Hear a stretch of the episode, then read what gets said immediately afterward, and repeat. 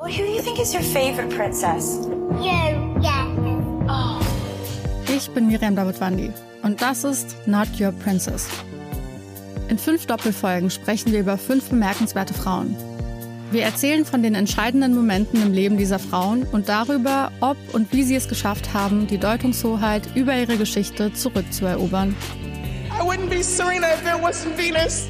Not Your Princess. Neue Folgen jeden Mittwoch exklusiv in der Podcast-App Podimo.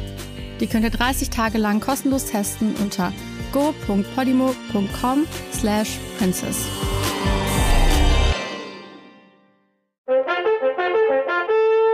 Schnäppchenjagd bei Freenet ist eröffnet. Ich hab euch zur Black Week sowas krasses vor die Flinte gelockt. Da will man sich einen Screenshot von der Rechnung als Trophäe an die Wand hängen. Das Samsung Galaxy S21 5G. Ab nur einem Euro mit mindestens 200 Euro Tauschprämie. Bei Mobilcom Dibitel. Und bevor jetzt alle davon Wind bekommen, schießt euch den Deal jetzt auf freenetdigital.de.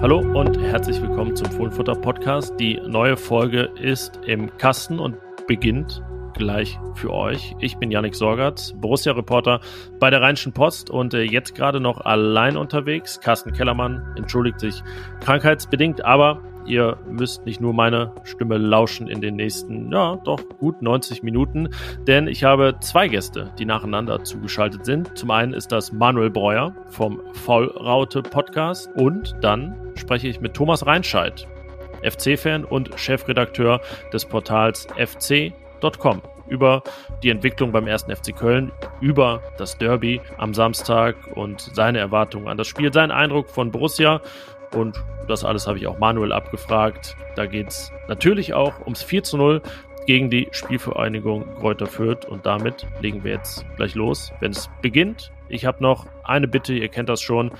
Wenn ihr den Fohlenfutter Podcast gerne und regelmäßig hört und es noch nicht getan habt, dann folgt uns doch gerne, abonniert uns im Podcast-Client eures Vertrauens bei Spotify, wo auch immer. Das hilft uns und es hilft euch, weil ihr keine Folge mehr verpasst. Und die aktuelle, die beginnt jetzt. Viel Spaß.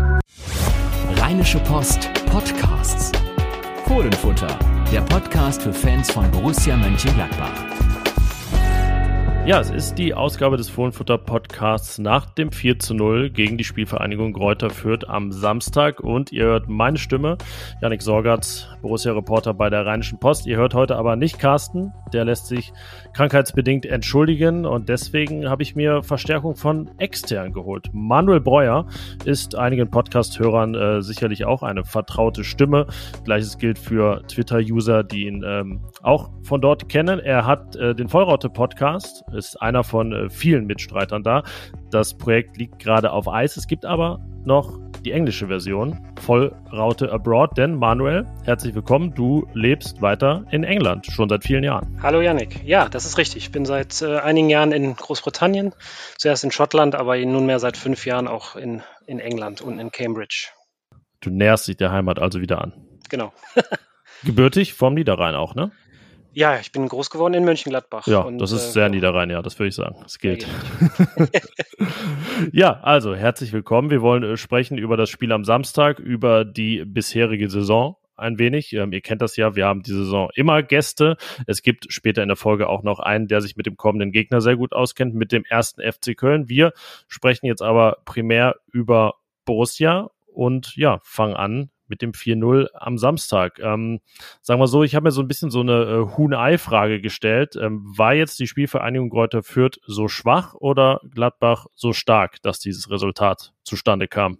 Ich glaube, in den Aussagen ähm, nach dem Spiel lasst man so ein bisschen raus, dass äh, durch vor allem die Aussage von Stefan Leitl, ähm, Trainer der Fürther, dass äh, wirklich Fürth sehr unterlegen war oder Gladbach extrem überlegen war, dass, äh, dass das schon eine etwas äh, schlechtere Leistung der Fürther war, diese Saison. Ähm, sie haben natürlich gewisse Anfälligkeiten, die man im Vorfeld kannte, die sind aber in dem Spiel extrem zum Tragen gekommen, dass sie halt mitspielen wollen, dass sie aber gleichzeitig nicht so kompakt verteidigen und sehr aufgerückt stehen und äh, das natürlich dann komplett in den Gladbachern in die Karten spielt, was ihre Stärken angeht. Hat mich auch fast ein bisschen gewundert, denn äh, egal was der eigene Ansatz ist, wenn ich ja weiß, ähm, dass das gerade ein fataler gegen den Gegner sein könnte, dann ist es ja auch eher eigentlich an der Mannschaft mit weniger Qualität sich dann irgendwie so ein bisschen umzuorientieren. Deswegen ja, kam das Gladbach, glaube ich, äh, sehr gut zu Pass. Und wie schon gegen Bochum im letzten Heimspiel hat man eigentlich so von der ersten Minute gemerkt, ja, das läuft ziemlich gut hier. Dann fiel auch in der neunten Minute das Tor. Zur Pause stand es 3-0.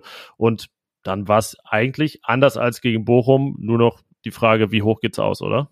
Ja, das war so in der Tat der Fall. Ich habe natürlich diese beiden kniffligen, aus Gladbacher Sicht vielleicht richtig bewerteten Szenen des äh, nicht gegebenen Elfmeters und dann das äh, Tor von Hofmann, das zweite Tor nach diesem ähm, robusten Einsatz von Stindl wo der geneigte Gladbach-Kenner vielleicht hätte noch ein, äh, ein, eine Wende vermuten können, wenn es dann 3-1 gestanden hätte. Ähm, und äh, insgesamt ist es dann aber natürlich durch dieses, durch dieses vierte Tor dann komplett ausgelaufen. Das war dann eine sehr ruhige letzte halbe Stunde, was uns allen auch mal gut tut. das, das stimmt, kennt man sonst nur von Spielen gegen den FC Bayern in dieser Saison. Es äh, genau. bleibt auch der höchste Sieg. Das 4-0 ist der höchste Bundesliga-Sieg, aber an das 5-0 im Pokal kommt es nicht heran. Ja, lass uns ganz kurz über diese beiden Szenen sprechen sprechen, dann äh, klappern wir alles Relevante ab. Es ging um ein vermeintliches Foul von Dennis Zakaria im eigenen Strafraum. Er kam da etwas zu spät gegen äh, Leveling, ähm, hat ihn noch getroffen viele Gladbach-Fans erinnerten sich an die Szene im Derby vor, glaube fast vier Jahren, als Jonas Hofmann da von Meret richtig abgeräumt wurde, ähm, nachdem er geschossen hatte. Also wirklich aber nur Sekundenbruchteile, nachdem er geschossen hatte. Damals gab es keinen Strafstoß, kann mich daran erinnern. Letztes Jahr gegen Leverkusen hat Nico Elvedi auf ähnliche Weise einen verursacht. Ich würde in dem Fall sagen, ja, also erstens trifft er ihn ja nur ein bisschen und der Ball war weg. Also es ist wieder so ein blödes Ding bei dem VR, ne? Wenn er ihn gibt, nimmt er ihn vielleicht sogar gar nicht zurück, aber in dem Fall war es jetzt auch okay, es einfach dabei zu belassen, oder? Also es hat ewig gedauert, aber die Entscheidung fand ich jetzt schon korrekt. Muss man als korrekt ansehen. Das hat mich insbesondere an die Diskussion um das Foul von Mats Hummels in der Champions League erinnert, der ja diese rote Karte gesehen hat äh, im, im Heimspiel gegen Ajax. Und äh, da gab es halt nachher das Argument, dass der VAR das Rot hätte überstimmen müssen weil der Einsatz ähm, ballorientiert war, keine übermäßige Härte, zwar hohe Intensität, aber keine übermäßige Härte und ähm, letztens keine große Rolle spielt, dass du ihn dann triffst, weil die Aktion schon vorbei war. Und ähm, in dem Fall trifft das hier auch zu, weil der, der Ball war gespielt und in der Abwehraktion ist es ein normaler Kontakt, der nicht irgendwie in Richtung ja, grobes Foulspiel oder Überhärte geht oder Notbremse oder sonst wie. Und deswegen ähm, muss man das eigentlich, denke ich, so stehen lassen.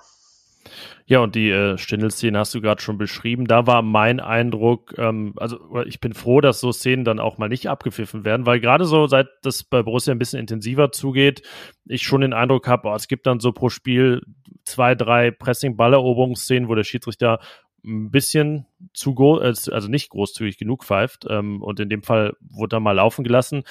Er stellt den Fuß rein, ist deswegen wird er auch, also wird er ja eigentlich auch vom Fürther fast getroffen. Ähm, auch da wieder so ein Fall, ja gut, wenn gepfiffen wird, ist es eh vorbei, natürlich.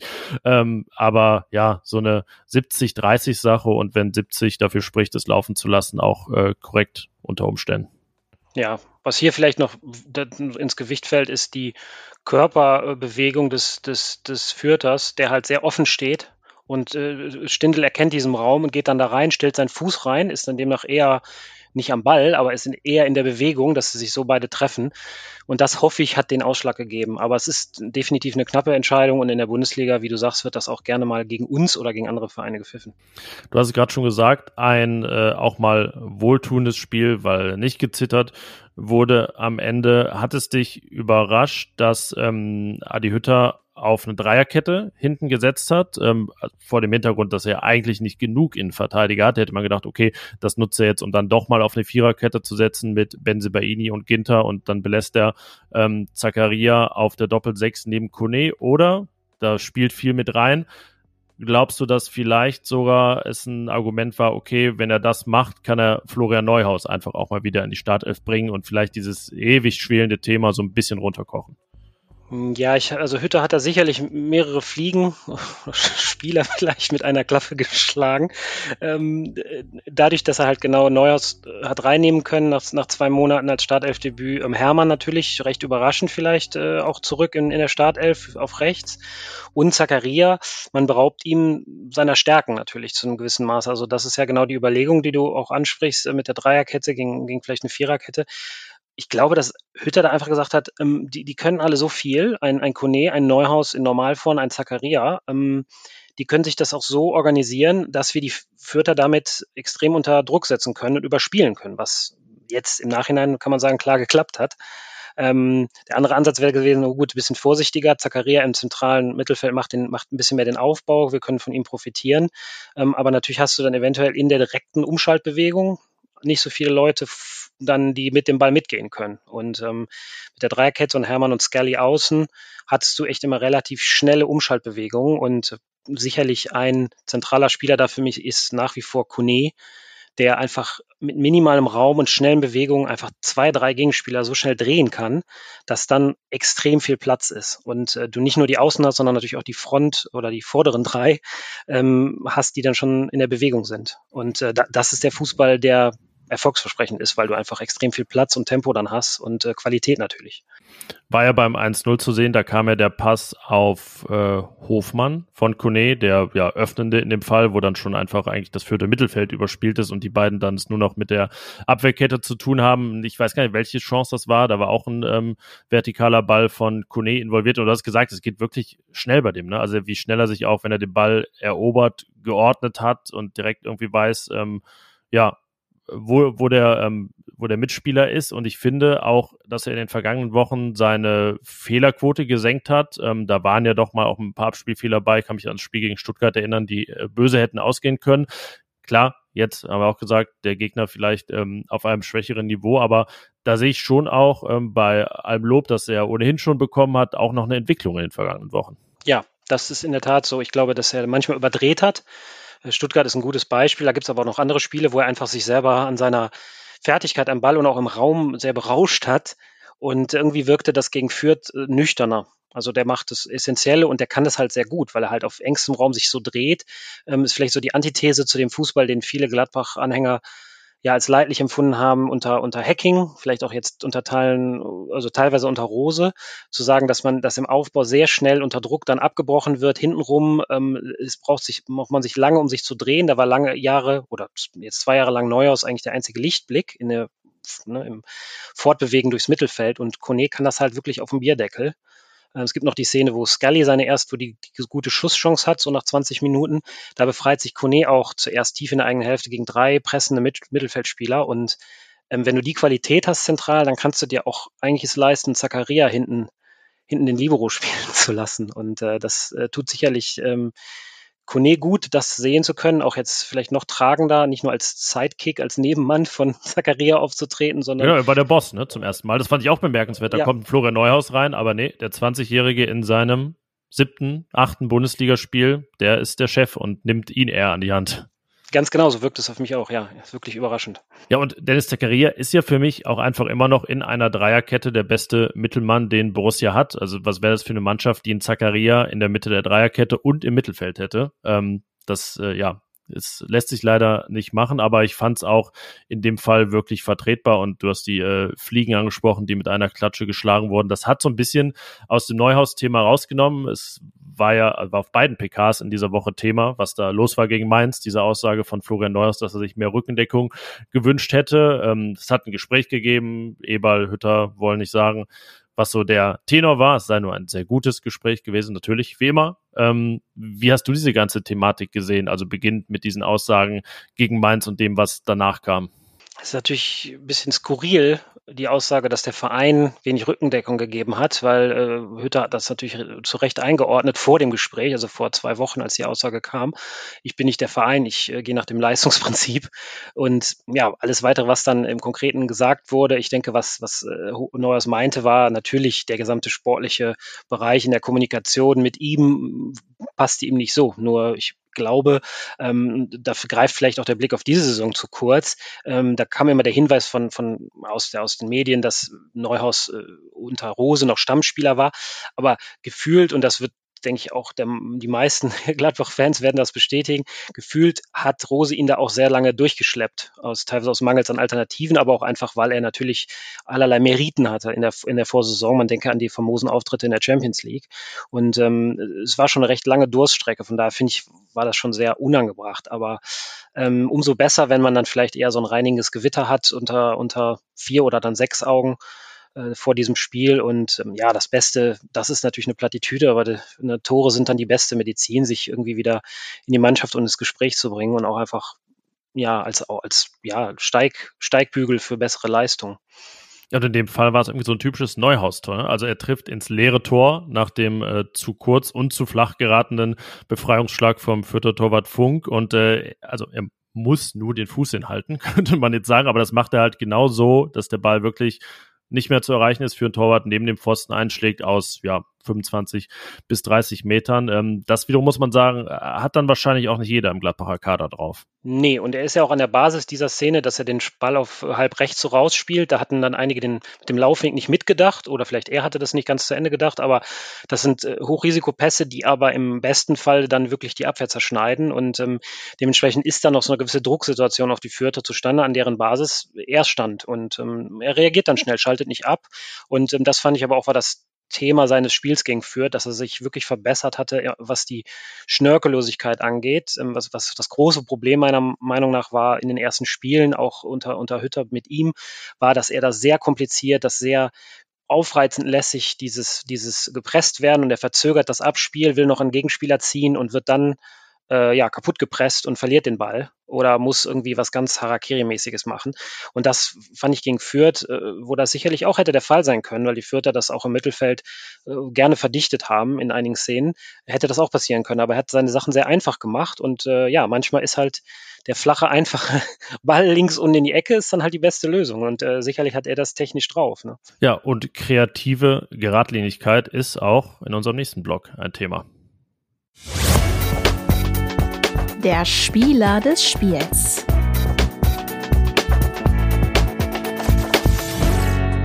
Ja, wir kommen natürlich nicht daran vorbei, über das Offensivtrio zu sprechen, das auf äh, sechs von sieben möglichen Torbeteiligungen kam. Bei Neuhaus gab es ja keinen Vorlagengeber in dem Sinne.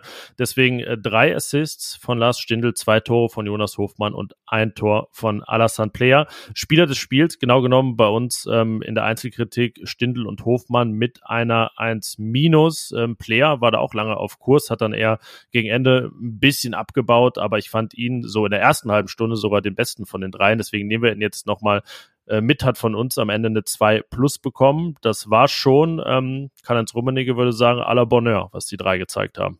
Mit Sicherheit. Also das belegen nicht nur die, die Daten oder die nackten äh, Torbeteiligungs- und Torfakten, sondern es passte halt auch wirklich ähm, zu sagen, man hat vor dieser ja, Viererkette im Mittelfeld im Grunde, ja, hat man diese drei, die das äh, sehr flexibel ruschieren äh, ne, dass du, also auf vielen Spielberichtsblöcken ist dann, ist dann Player der Mann, der ganz vorne erscheint, aber er blüht ja eigentlich doch mehr zwischen den Linien auf, was man ja auch an seinem Tor sieht.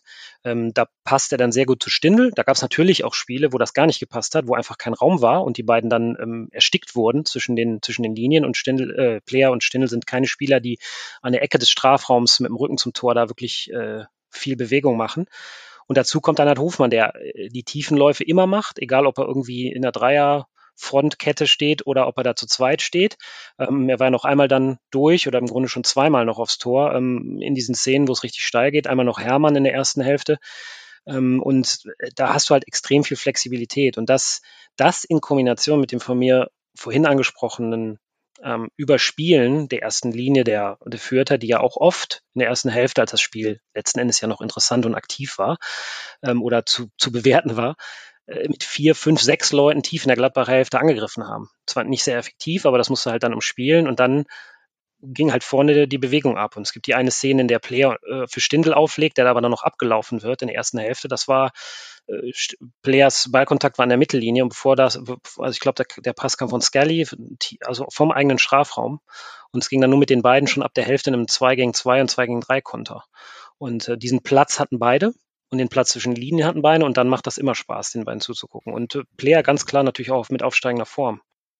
Ja, ich finde, das sind immer so Szenen, ähm, du hast das Wort Konter gerade gesagt, die werden wahrscheinlich gar nicht in irgendwelchen Statistiken so verzeichnet als Konter, aber es fühlt sich sowohl für Borussia als auch für den Gegner immer so an, ne? als wenn gerade irgendwie da was losrollt und man irgendwie als, äh, als Gegner auch geradezu in Unterzahl gerät, weil es einfach so direkt ist, also dieses ähm, Zuspiel, diese Ablage von Player auf Stindel vor dessen Pfostenschuss, das war ja, ähm, ja, das war, glaube ich, einer der besten Kontakte dieser Saison bislang, wenn man sich die mhm. einzeln mal rausgreift. Und äh, davon gab es einfach in, enorm viele Szenen. Und wenn man äh, das Ganze aufschreiben müsste, könnte man ja eigentlich sagen, es war so ein 3, 4, 1,5, 1,5. Also, weil eigentlich ähm, alle gleichmäßig mal in der Spitze, mal hinten waren.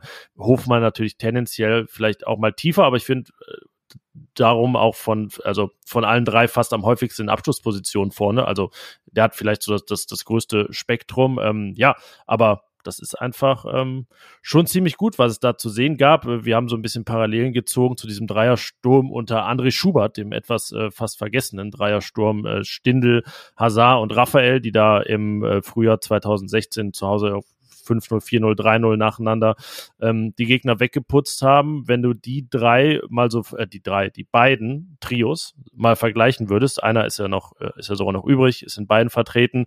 Äh, wem würdest du deinen Vorzug geben? Uh, schwierige Frage.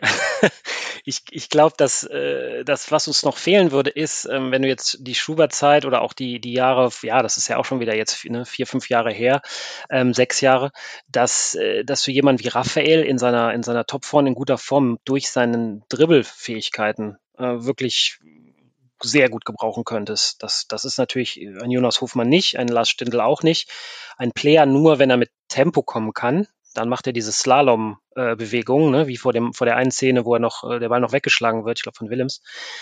Äh, das würde uns schon noch einen echten Schub geben, glaube ich. Jemanden, der wirklich wie, wie Raphael nochmal extrem dieses richtig gute Dribbling äh, könnte. Das ist schon was, was ich noch gerne mitnehmen würde ähm, aus, aus, aus dieser Gruppe. Ähm, alles andere im Moment geht halt auch wenig über Jonas Hofmann, ähm, was, was einfach die, Qualität des Spiellesens, die Qualität der ja, intensiven Läufe, der Läufe in die Tiefe, ähm, wirklich auf die langen Bälle spekulierend, aber auch wirklich auf den, auf den Kontakt aus dem Mittelfeld spekulierend. Da geht wenig drüber. Das ist schon ganz große Klasse, muss ich sagen. Wir haben heute intern überlegt, ob es mal einen Spieler gegeben hat oder wenn ja, welche, die eigentlich schon so abgeschrieben waren, die so lange gebraucht haben, um in Gladbach anzukommen und dann noch irgendwie so explodiert sind. Ne? Granit Xhaka wird natürlich äh, immer genannt, der ja, also mindestens anderthalb Jahre ja gebraucht hat und schon fast auf dem Sprung war. Dann der Kollege erinnerte an Alan Simonsen, der auch keinen einfachen Start hatte. Das ist jetzt nicht unsere beide Zeit äh, in den 70er Jahren, aber fällt dir da spontan jemand ein? Also ich meine, wir müssen ehrlich sein, Jonas Hofmann war ja, war, das ist immer jetzt boulevardesk ausgedrückt, gefloppt eigentlich. Er hat in den ersten 50 Bundesligaspielen kein Tor geschossen für Borussia. Ja, klar, er ist ein Spieler, der sich sehr, sehr verändert hat über die Zeit, ähm, was, was auch so die gerade vor allem natürlich jetzt die Effektivität angeht, aber irgendwie auch sein, sein Spiel. Also es ist wirklich wesentlich geradliniger geworden und ähm, alles, was ihn jetzt sichtbar macht, hat ihn früher unsichtbar gemacht. das ist wirklich skurril. Ähm, also aus dem, aus dem Stehgreif schwierig zu sagen, ob jemand so lange Anlaufzeit benötigt hat. Ähm, naja, ich könnte jetzt natürlich Namen aus dem, aus dem Horrorkabinett äh, ziehen. Ich hatte immer, ich hätte immer. Ja, die gehofft, haben alle so fünf, sechs Jahre gebraucht, oder ja, wenn sie überhaupt so lange da waren. ja, ja, ich weiß nicht. Also ich, pff, ich meine, selbst ein, selbst ein, ich meine, selbst ein Darlin, also in den, in den, in den 90ern oder ein, ein, ein, ein, ein Max oder so, die ja wirklich auch mit heutigen Maschinen noch echt gute, gute Zahlen hatten, ähm, waren, das waren ja alles kürzere Abstände, ne? Das war ja, das war nicht äh, wirklich mehrere mhm. Spielzeiten. Darlin, ähm, glaube ich, auch eine sehr schwierige erste Saison. Der ähm, war eigentlich mhm. auch schon, schon abgeschrieben. Ich weiß nicht, welche war es denn, die allererste? Äh, 92, 93, ja, ne? 93, 94, sowas. Ne? Ja, ja, ja, um den Dreh. Ja, ja aber ich glaube, in der Form. Kürzer. Ja, ja, viel kürzer. Äh, Jonas Hofmann ist ja jetzt auch schon fast sechs Jahre da. Das ist ja alleine Spanne. Früher war halt niemand sechs Jahre in Gladbach. Also mit früher TM immer 2000, nee, 99 bis 2011 gemeint. so um den Dreh oder 96 bis 2011. Ähm, ja, jetzt sind wir schon ins äh, große Ganze ähm, eingetaucht. Wir wollen ja auch noch sprechen, nicht nur über das Spiel gegen Fürth, sondern auch deine Eindrücke der bisherigen äh, Saison. Du hast das ähm, gestern, ich fasse es jetzt mal oder paraphrasiere es mal bei Twitter zusammengefasst. Also viele Verletzte, neuer Trainer, ähm, sonst auch ein paar Widrigkeiten und ähm, bei dem Ganzen auf fast auf Europakurs jetzt nur drei Punkte hinter der Champions League und ein historischer Abend im Pokal, dass man damit schon sehr zufrieden sein kann, dass das so ein Fazit ist. Der ersten jetzt ja auch schon fast fünf Monate unter Adi Hütter. Ja, und das sollte man auch tunlichst weiter so beibehalten. Ich bin, ich bin da auch äh, gerne jemand von der ungeduldigen Fraktion und ähm, das Unbehagen wuchs auch, gerade, sag ich jetzt mal, Mitte, Mitte September, als es dann die Niederlage in Augsburg setzte, in so einer absolut blutleeren Vorstellung, wo du denkst, okay, wir sind jetzt wirklich wieder in dem Rhythmus drin und als, als Podcaster und auch als ähm, ne, Redakteur ist es ja auch wirklich so eine komische ähm, Murmeltier, Murmeltiertag-Geschichte, dass du halt irgendwie alle zwei Wochen oder alle drei Wochen in so einem komischen Rhythmus das Gleiche erzählen musst, weil es irgendwie äh, fürchterliche Vorstellungen gibt. Äh, dann reißt die Mannschaft sich zusammen, dann wird es wieder wesentlich besser und dann denkst du, gut, jetzt äh, steigern wir uns mal. Aber der, die Tendenz geht ja schon klar nach oben und ähm, muss wirklich auch sagen, dass die Verletzungssorgen nicht gerade wenig waren. Ähm, das sind ja schon auch allein gegen Fürth sechs, sieben potenzielle Leistungsträger, die fehlten. Ducouré mal ausgenommen, aber da sind ja etliche Namen gerade defensiv, die sonst immer absoluter Startelf-Kandidat wären, auch jetzt unter Hütter, wenn man Bayer dazu nehmen würde. Und äh, das alles zusammengenommen mit einem neuen Trainer, mit einem Kader, der Altlasten klingt schon so definitiv, aber mit Personalentscheidungen oder Personalstellen, die vielleicht Veränderungen gebraucht hätten oder wo auch Veränderung anstand im Sommer und das nicht geschehen ist. Ja, und aus diesem, aus dieser Summe der Probleme oder der ja, Felder, die es irgendwie aufzuarbeiten gibt, jetzt zu sagen, du bist wirklich in, in Greifweite, gut, es sind jetzt äh, Stand Sonntagnachmittag, sind es halt, ähm, sind es halt zwei Punkte auf Europa, äh, drei Punkte auf die Champions League, aber das ist ja alles äh, absolut, absolut im Rahmen. Ähm, es kommen noch wichtige Spiele, es kommen noch Spiele gegen auch Mannschaften, die da, äh, davor stehen, aber ähm, klar, man denkt immer, gut, äh, ne, der Punkt gegen Stuttgart oder, oder äh, Punkte am Anfang, die fehlen, aber du sagst ja, äh, ne, das ist, äh, glaube ich, auch so ein bisschen Tenor seit, seit zwei, drei Wochen. Die Tendenz geht nach oben und da findet sich was. Und äh, man muss auch immer wieder der Mannschaft das zugestehen, dass äh, wir haben jetzt Kone über den grünen Klee gelobt, Scully widerfährt das Gleiche seit Saisonbeginn, auch am Luca Netz. Die sind zusammen naja, die sind zusammen nur unwesentlich, äh, zusammengezählt, nur unwesentlich älter als ich. Etwas übertrieben gesagt. Aber das, ne, das sind natürlich alles Faktoren. Ähm, da äh, gibt es viele Mannschaften, die in Vorjahren, die äh, geliefert haben in den Vorjahren, wie zum Beispiel Leipzig als gutes Beispiel. Leipzig haben äh, extrem ja, solide zusammengespielt als Kader und haben deswegen dann ja, eine Vizemeisterschaft oder einen Top-3-Platz immer sicher ansteuern können. Aber da gab es jetzt auch viele Wechsel und ja, man ist punktgleich mit äh, Mönchengladbach und verliert gerne auch mal Spiele, die vielleicht vor ein, zwei Jahren locker gewonnen äh, würden. Äh, und deswegen meine lange Antwort, weshalb die Gesamtsituation doch, finde ich, äh, okay ist nach zwölf äh, Bundesligaspielen. Ja, also wenn uns als RP ein Vorwurf ereilt in Leserbriefen oder in anderen Formen, ist es ja auch oft einer der Schönrederei. Das war in diesen Hüttermonaten auch oft so, weil wir oft gesagt haben, gebt dem Ganzen Zeit, seid geduldig, schaut euch an, was es alles für Widrigkeiten gibt. Das klang immer, als wenn wir Ausreden suchen würden für Adi Hütter und sein, und sein Team. Aber ja, du hast ja alle angesprochen, die Sachen, die man da ins Kalkül ziehen muss. Was mich ähm, in der Zeit gewundert hat, ist dann, dass doch also erstmal der Fehlstart und dann aber auch wie zuletzt so ein Spiel gegen Hertha irgendwie so ein riesen Echo gefunden hat. Ich weiß nicht, ob das dann immer nur die, die Twitter-Blase ist, ähm, aber in, in den Foren und so, da wo man einfach viele Gladbach-Fans an einem Ort wahrnehmen kann, ähm, mhm. sieht es ja nicht anders aus, dass doch immer so sehr ins Fatalistische abdriftet. Also dass da irgendwie für die, erstmal für Grauzonen kein Platz ist oder man irgendwie auch diesen positiven Trends äh, wenig Beachtung zu schenken scheint. Ja, das ist wahrscheinlich auch die, die Krux dieser, dieser letztjährigen Saison, die irgendwo zwischen, wir sind jetzt unter den Top 16 Europas und die Rückrunde ist absteigerreif ab einem gewissen äh, Spieltag und der finalen Platzierung Platz 9, das ist halt äh, irgendwo in der Mitte der Tabelle. Und wenn du dich in der Mitte wiederfindest und selbst jetzt auf Platz 8, sind natürlich immer relativ viele Punkte pro und contra zu finden oder auch direkt Spiele, wie zum Beispiel das Spiel gegen Berlin, wo ich äh, auch irgendwie ne, mich auch erstmal äh, am liebsten einen Tag lang in den Wald gelegt hätte, so frustriert war ich, ähm, weil du einfach denkst, äh, da spielt eine Mannschaft vom Potenzial, die erste halbe Stunde spielt eigentlich die andere Mannschaft komplett her und vergisst irgendwie nur, äh, nur den letzten Pass oder das, den Abschluss und den vorletzten Pass zu spielen und knickt dann aber auch total ein. Ähm, die Stabilität und die Konstanz fehlt halt. Aber das spricht die Mannschaft ja auch schon an. Und ähm, das ist vielleicht das, was man auch aus, aus Fan oder aus sonst, sonst wie Betrachtersicht äh, der Mannschaft auch zugestehen muss. Ne?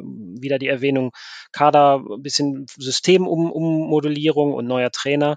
Und ähm, mir, ich tue mir immer klar, tue ich mir mit Hertha schwer, ich tue mir auch mit Augsburg sehr, sehr schwer, das liegt mir euch dann noch lange im Magen, aber ähm, so ein Spiel beispielsweise gegen VfB Stuttgart, wo du eine sehr richtig gute erste Halbzeit spielst und am Ende verflacht es so ein bisschen, du wirst vielleicht auch müde und der Ball will nicht rein, aber du machst eigentlich alles richtig bis auf den letzten, äh, ne, da gut, da wurden immer die 31 Torschüsse zitiert, das sind halt auch nur acht wirklich auf, ein, auf, aufs Tor gewesen, aber da machst du nicht so viel falsch und äh, Ne, wenn du, sonst würdest du ja auch wirklich jedes Spiel 2-3-0 gewinnen, wenn du halt äh, den ganzen Ansatz so hinkriegst und das äh, nur bis, musst es dann halt nur bis zu Ende spielen. Von daher, ähm, das, das große Plus, und das, das ist vielleicht das Positive, was ihr rausstellt und was auch dann, ähm, weiß nicht, als Vorwurf formuliert wurde, ist, wenn du die Gegentorflut in den Griff kriegst. Und das hat Hütter getan.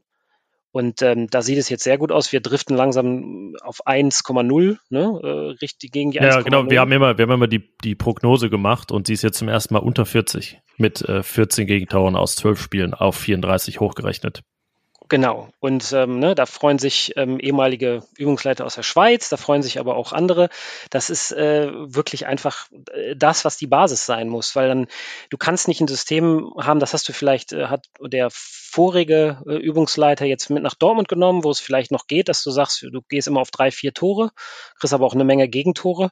Ähm, aber letzten Endes äh, haben wir halt im Moment nicht diese, diese Sturmreihe. Das Potenzial ist absolut, absolut da und gefühlt würde vielleicht auch jeder Brussen Borussia-Fan sagen, dass, äh, dass ein Embolo, dass ein, dass ein Tyram, dass ein Stindel, ein Player, dass die alle locker zweistellig treffen müssten. Es ist aber nicht so.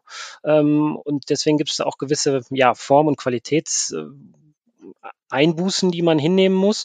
Und in der, in der Summe ist das dann genau der Ansatz, den man machen muss, dass man erstmal nach hinten hin das stabilisiert. Und das hat Hütter äh, einwandfrei geschafft. Das ist klar zu gelegen an den Daten. Und das siehst du auch einfach an der Art und Weise, wie die Gegentore fallen. Ich meine, viele, viele Gegentore zuletzt, ich nehme jetzt mal die ersten drei, vier Spiele aus, ähm, sind ja auch oft in der Kategorie ja, seltsames Törchen. Ne? Also ich sag mal, Wittmer trifft in Mainz trifft den auch nicht mehr so. Ähm, da waren zwar vorher mehrere, mehrere Fehler drin, aber ähm, ja, äh, das Gegentor gegen Stuttgart sagt selbst Hütter, ja, lass ihn, lass ihn schießen. Das wird ja, auch Favre hätte ihn schießen lassen. Ganz sicher. mit Sicherheit, ja. mit Sicherheit. Aber das ist ja auch eine Torwahrscheinlichkeit von ein, ein oder zwei Prozent. Und ähm, wenn du mit sowas arbeitest, mit Wahrscheinlichkeiten, musst du sagen, ähm, ist das, ist das alles äh, sehr im grünen Bereich, was das angeht. Ja, da muss man das auch mal tatsächlich ertragen, dass so ein Schuss ja. reingeht, wobei im gleichen Spiel ja auch von Jonas Hofmann einer reingeht, der ähm, zu einer ähnlichen Kategorie gehörte. Durch viele, viele Gegenspieler durch. Also ja, es gleicht sich dann äh, vielleicht auch ein bisschen aus. Ich finde bei den ganzen Gegentoren ist immer wichtig, ähm, klar, man will immer das große Spektakel, aber ich kann es jetzt nicht statistisch belegen, aber wäre jetzt mal meine These, wenn du plus 20 hast am Ende der Saison, vielleicht sogar Platz, äh, plus 25 Tore, ist es eigentlich ganz egal, was vor oder hinter den Doppelpunkten steht, weil das ist eigentlich das, wo es drauf ankommt. Und wenn du eben den Weg wählst, ähm, zu sagen, ich drücke das eher unter 35, vielleicht ist es sogar einfacher, würde ich sagen ähm, weil Gladbach einfach auch keinen so exponierten Torjäger hat, äh, aller Haaland oder auch letztes Jahr Silva in Frankfurt, der dir irgendwie 60 plus garantiert, weil er allein 20 macht. Ähm, deswegen, ja, ist das vielleicht jetzt gerade genau der richtige Weg, diesen Trend fortzuführen. Es gab sieben Gegentore in den letzten neun Spielen, siebenmal genau eins, zweimal keins. Das ist ja auch, also Lucien Favre, ne, wenn, wenn wir dem das erzählen oder er es selbst schon gesehen und gehört hat, also mehr kann er, kann er auch nicht verlangen. Ja, und es, macht es halt einfach einfacher, Spiele zu gewinnen, weil du weißt dann, dass du, wenn du zwei erzielst, äh, doch im Grunde in den meisten Fällen dann oder fast immer dann durch bist. Ähm, es ist halt auch so, dass viele Bundesligisten natürlich, das ist ein Trend, den wir seit Mitte der, der Zehnerjahre sehen, ähm, auch auf Teufel komm raus, nicht ihre Formation und ihre taktischen Aufgaben verlieren. Ähm, und, und wirklich extrem intensiv gegen den Ball arbeiten, die, die Ketten eng machen und auch bei Rückstand nicht aufmachen und angreifen wollen, selbst wenn sie ja, der, der Absteiger sind oder in Spee sind, die, oder die Mannschaft, die unbedingt punkten muss. Äh, dass, da ist sehr viel Disziplin zum Selbsterhalt und ähm, zu sagen auch, wir lassen uns nicht abschießen. Ähm, natürlich gibt es die Ausreißer immer, aber das ist wirklich, ähm, wenn man das mal über die Jahre gucken würde, ich weiß nicht, in wie vielen Fällen das Bayern München ist, das sind wahrscheinlich 60 Prozent und dann kommt vielleicht ein bisschen Dortmund, Leverkusen, Leipzig und dann ähm, ist das schon im 1%-Bereich, was so Kantersiege angeht, der letzten, der letzten Jahre, ähm, durch eben diese überragende Stürmerqualität, die du ansprichst. Und deswegen belegt, bewegt sich in der Bundesliga auch nach wie vor vieles, ähm, nicht nur tabellarisch, aber auch so von der, von der Qualität auf einem, auf einem engen Raum. Und ähm, äh, da tut Borussia Mönchengladbach gut dran, das äh, so ernst zu nehmen, zu sagen, dass äh, ne, das nicht, äh, ja gut, wir haben da vorne so viel Qualität, wir können immer drei, vier Tore machen oder die Heimspiele sollten so gewonnen werden, sondern ähm, du, die von uns angesprochene Stabilität hinten ist die, die Grundlage von allem.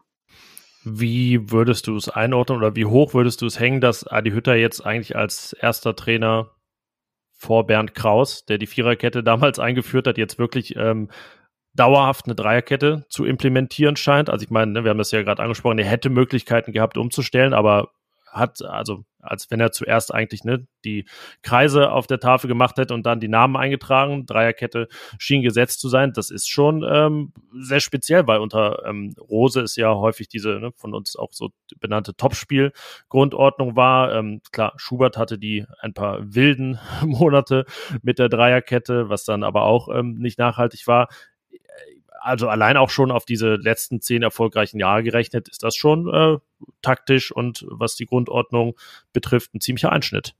Ja, das muss man schon sagen. Und das ähm, ist auch sehr erfreulich, weil du damit natürlich auch Spieler einbauen kannst, die äh, vielleicht dann vor einem halben Jahr oder vor zwei Jahren oder wann auch immer ähm, bisschen so Systemunwucht gehabt hätten. Ne? Wenn du sagst, wie, wie kriege ich dann einen Luca Netz genau rein? Ist der ein klarer, ist der ein klarer ähm, Ersatz für Benzebaini? Ist, ist ein ähm, Scully ein klarer Ersatz für Leiner, weil die hinten auf den Ecken, auf den Außenpositionen kleben müssen in der Abwehr, in der Viererkette.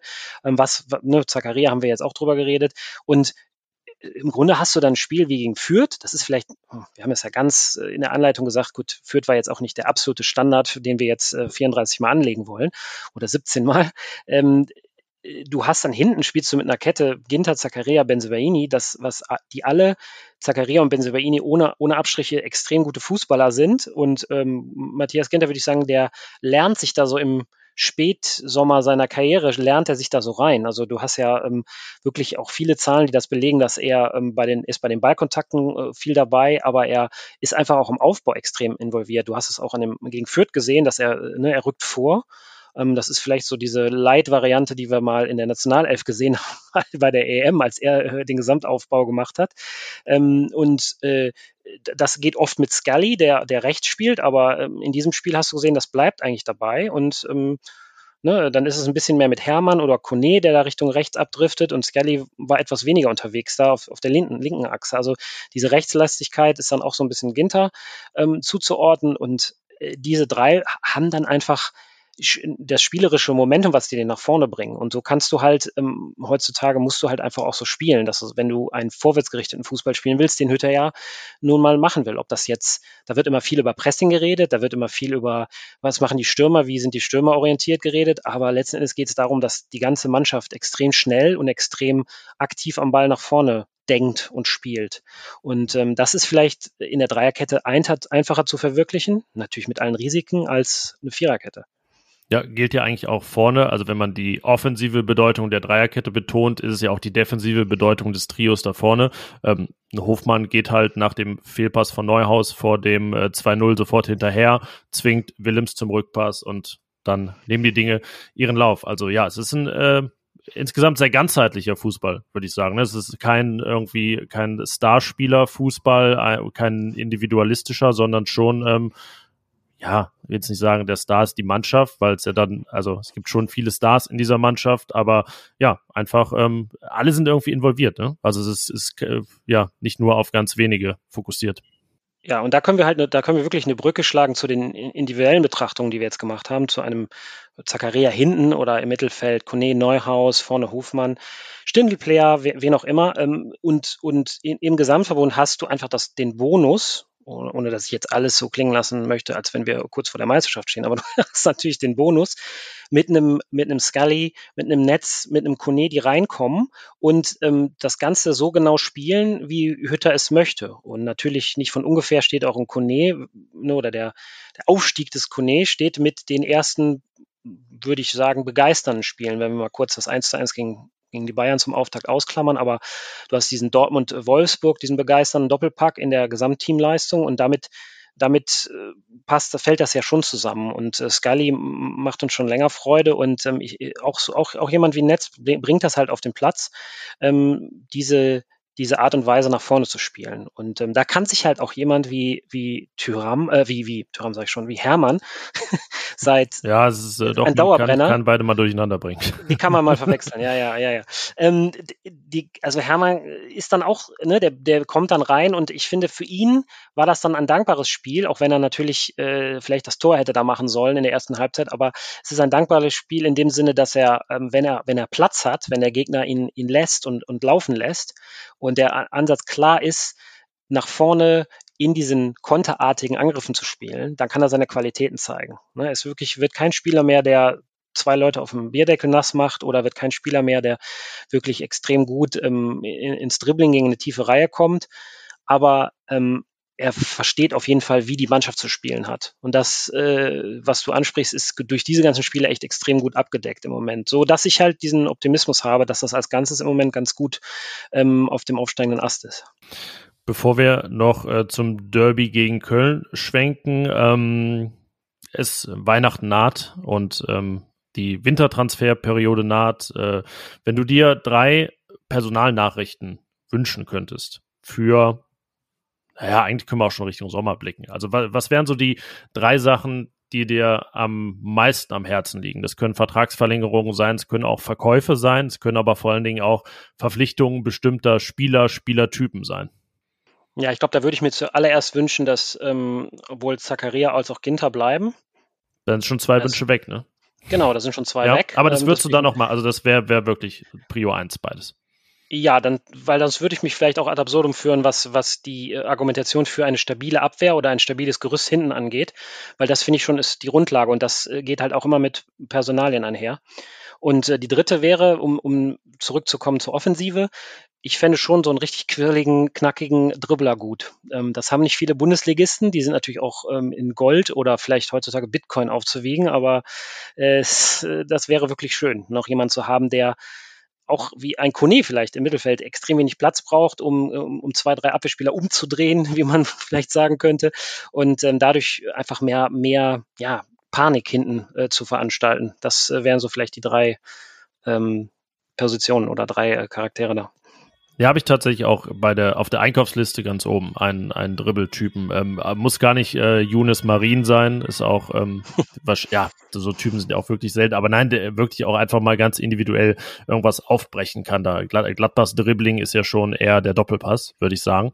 Ja. Ähm, wie man jetzt auch gegen Fürth gesehen hat, war ja vor zwei Toren ein, ein Doppelpass. Ja, das, das fehlt ein bisschen. Tyram kann das, hat das drauf, aber erstens jetzt äh, wirklich schon eine Weile raus und keiner weiß, wie lange noch da und ähm, ja von Adi Hütter auch eher dann jetzt äh, in Richtung Sturmzentrum ja wahrscheinlich eingeplant, so, so wie es aussieht. Wobei sowieso, ja, eine Frage ist, ähm, was man jetzt macht, wenn äh, Tyram jetzt wirklich wieder da ist und dann irgendwann auch ein Embolo wiederkommt. Das ähm, wird ganz interessant, wie man da vielleicht nur drei Positionen für fünf Leute belegt. Das ist natürlich dann Kategorie Luxusproblem, aber das ist wirklich interessant. Und selbst vor dem Fürth-Spiel habe ich noch überlegt, gut, wie passt diese, diese Dreierreihe Hofmann, Stindl und Player zusammen? Also nicht jetzt als mit Sorgenfalten, sondern wie, wie passt es zusammen? Ganz einfach. Äh, sehr gut war die Antwort, ähm, die wir jetzt auch natürlich nochmal gegeben haben und das Ergebnis. Aber ähm, klar, du, du hast äh, unterschiedliche Typen letzten Endes und mit Tyram und Embolo als Zielspieler vorne ist, ähm, ist das, das ist schon ganz okay. Aber man muss halt schon wirklich sagen, so leid es mir tut, aber Embolo hat halt auch wirklich eine gewisse Muskelverletzungsanfälligkeit. Also dazu sagen, das ist unser Zielstürmer für eine ganze Saison, ähm, da ist man eigentlich immer gut beraten, das auch ähm, abzudenken mit einem zweiten Spieler, der das identisch spielen kann. Ja, vor allen Dingen nicht, wenn irgendwann dann auch wieder Europacup dazukommt und er natürlich in der Schweiz auch pro Jahr noch zehn Länderspiele dazu bekommt. Das ist äh, ja leider, muss man so sagen, scheint dieser Körper nicht für 50 Pflichtspiele gemacht zu sein. Ähm, aber ja, man wünscht ihm, dass er zumindest irgendwie die, die 40 erreichen kann und es dann nicht immer zwei oder drei Rückschläge pro Saison gibt. Ähm, gegen Köln wird er auf keinen Fall Thema sein. Wer da zurückkommt, sowieso fraglich, ob es für einen Elvedi dann vielleicht sogar reicht, der ähm, ja doch diese Woche ähm, vor dem Fürth-Spiel im Training schon ein paar Fortschritte gemacht hat. Ähm, ja, das Derby äh, war im Stadion auch schon Thema akustisch in, in der Schlussphase. Das kennt man ja aus der Nordkurve, wenn es dann gerade ein Spiel ist äh, vor dem Derby, das auch schon früh entschieden ist, dann äh, ja, drehen sich die Gesänge eigentlich fast nur darum. So war es dann auch beim Anpeitschen der Mannschaft äh, nach dem Spiel. Wie groß ist bei dir das Derby-Kribbeln eine Woche davor? Es ist schon sehr groß. Ich äh, muss natürlich auch ein bisschen zu Kreuze kriechen, weil äh, vor, vor dem letzten Derby erinnere ich mich, dass äh, ja. wir uns sch schriftlich quasi ausgetauscht haben und es natürlich dann äh, ja so ein bisschen uns auf die Füße gefallen ist, will ich meinen, zumindest mir, ähm, weil äh, ist, ne, ich habe da so ein bisschen vielleicht äh, den Teufel an die Wand gemalt, dass äh, äh, Dortmund oder andere Kaliber mittlerweile mit mehr äh, Nervosität bedacht werden, wenn es äh, als die, äh, die als nächster Gegner kommen. Aber natürlich hat äh, der SFC Köln diese Saison ähm, ja einen gewissen, gewissen Schritt nach vorne gemacht. Das wird meiner Meinung nach ein bisschen zu ja, positiv gesehen oder ein bisschen zu extrem so ins, ins Positive verklärt. Aber, aber so ein bisschen vor dem Hintergrund, wir hatten ja sonst nichts, oder? Also so, weil es davor auch einfach jetzt echt schwierig war und schwer anzuschauen. Das denke ich auch. Das ist dann immer automatisch ein guter Schritt nach vorne. Aber es ist ähm, einfach auch jetzt ein interessanter Zeitpunkt, wo du sagst, das ist jetzt so eine, so eine Feuertaufe. Äh, die Kölner spielen die spielen auch einen sehr intensiven Fußball, die spielen einen sehr luftlastigen äh, Fußball ähm, mit, mit der Wiedererweckung des äh, Anthony Modeste vorne drin, aber natürlich auch allerlei Entdeckungen äh, im Kader, die das, die das alle sehr gut machen. Und ähm, ne, Baumgart hat den zumindest das eingeimpft, dieses, dieses Kölsche Streichspiele, massiv über die Saison zu verteilen, ne? vielleicht sogar zweistellige Anzahl, ist, ist völlig raus. Ähm, Köln ist in allen Spielen immer drin, gut dabei, bis auf äh, die Aufna Ausnahme Hoffenheim. Aber ähm, ja, das ist, äh, das ist ein Team, was jetzt wirklich so richtig garstig im, im Mittelfeld der Tabelle sitzt und ähm, da auch äh, nichts, nichts wegschenkt. Und ähm, äh, die vergangenen Derbys oder die Derbys, die immer extrem gut zu unseren Gunsten ausgegangen sind, das äh, zumindest habe ich das so immer so empfunden, dass das gegen Kölner Mannschaften war, die ja, so ein bisschen traumtänzerisch unterwegs, unterwegs waren und so ein bisschen dachten, dass sie viel besser sind, als sie eigentlich dann wirklich waren. Und das äh, scheint mir nicht so der Fall zu sein. Also Köln ist da sehr geerdet, was den Kader angeht dieses Jahr und ihre Möglichkeiten und ihre Art zu spielen mit Baumgart. Und das ist alles sehr homogen. Und deswegen wird es eine extrem schwere Aufgabe. Und damit dahin eingehen natürlich die Schmach äh, des, äh, der Derby-Niederlage wiegt schon immer, ne? Auch, auch wenn ich natürlich die Worte, die ich mal von einem Jahr gewählt habe, dass, dass Dortmund mittlerweile, dass ich da auch sehr nervös werde und dass das fast den Rang angeflogen hat, dem stehe ich immer noch, da stehe ich immer noch zu, aber ähm, Köln ist gerade ein, ein, knackiger Moment äh, als, als Derby jetzt am nächsten Spieltag. Ja, vor allen Dingen, weil ja auch das, was äh, in beiden Vereinen fußballerisch passiert ist seit dem Sommer, wirklich ähm, nochmal so ein paar Derby-Zutaten dazugegeben hat. Ne? Du hast den Baumgart-Fußball geschrieben, äh, beschrieben, was in Gladbach jetzt sich unter Hütter getan hat.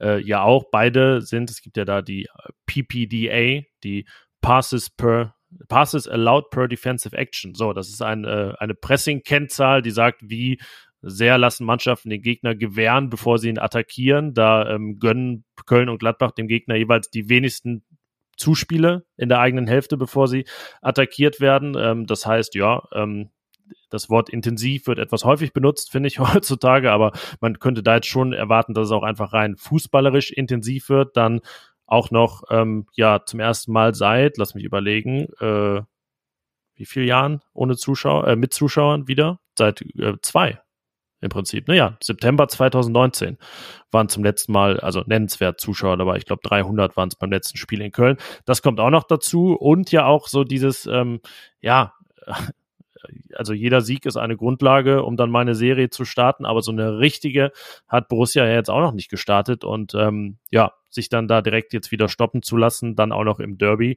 wäre kontraproduktiv, würde auch äh, vieles konterkarieren, was wir jetzt in den letzten Minuten besprochen haben. Also ich sag mal so, da äh, steckt schon ein bisschen mehr drin, als man das äh, zuletzt hatte. Ja, in der Tat. Also du bist, äh, du bist bei, einem, Sieg in, in, äh, in Köln bist du ähm, sieben, sieben Punkte vor den, vor den Kölnern. Das ist schon mal wieder eine Aussage, nachdem die zumindest äh, in der, in der ligaweiten Warnung extrem gut gestartet sind. Und ähm, du bist dann auch wirklich in Schlagweite mit den, mit den Top 6, vielleicht sogar drin, je nach Ergebnissen. Und ähm, das ist halt genau das Thema. Du musst die Serie haben. Das ist ja dann auch eine Konstanz. Wenn du, wenn du eine Serie starten kannst, nicht immer ähm, unentschieden hier, Niederlage da und dann mal ein Sieg, ähm, das das, äh, das zeichnet das ja auch letzten Endes aus, dass man Punkte konstant sammelt. Und ähm, vielleicht, vielleicht ist es auch einfach ein Spiel, was wie die Kölner auch spielen, kann man doch dann vielleicht auch wie wir spielen. Das haben wir auch gegen ja zuletzt auch gegen Mainz gesehen. Es sind extrem wilde Spiele durch diese extreme Intensität, die klar überbemüht ist, aber wird, aber es geht ja auch einfach um viel, um wenig Zeit im Mittelfeld. Ähm, Borussia hat da ne, die Kölner kommen da auch dazu, hat da auch einfach äh, Top-Werte, ähm, ne, was auch, auch Grätschen oder halt, äh, was halt auch so, ähm, ja, Tackles angeht oder, oder Interceptions, äh, Balleroberung.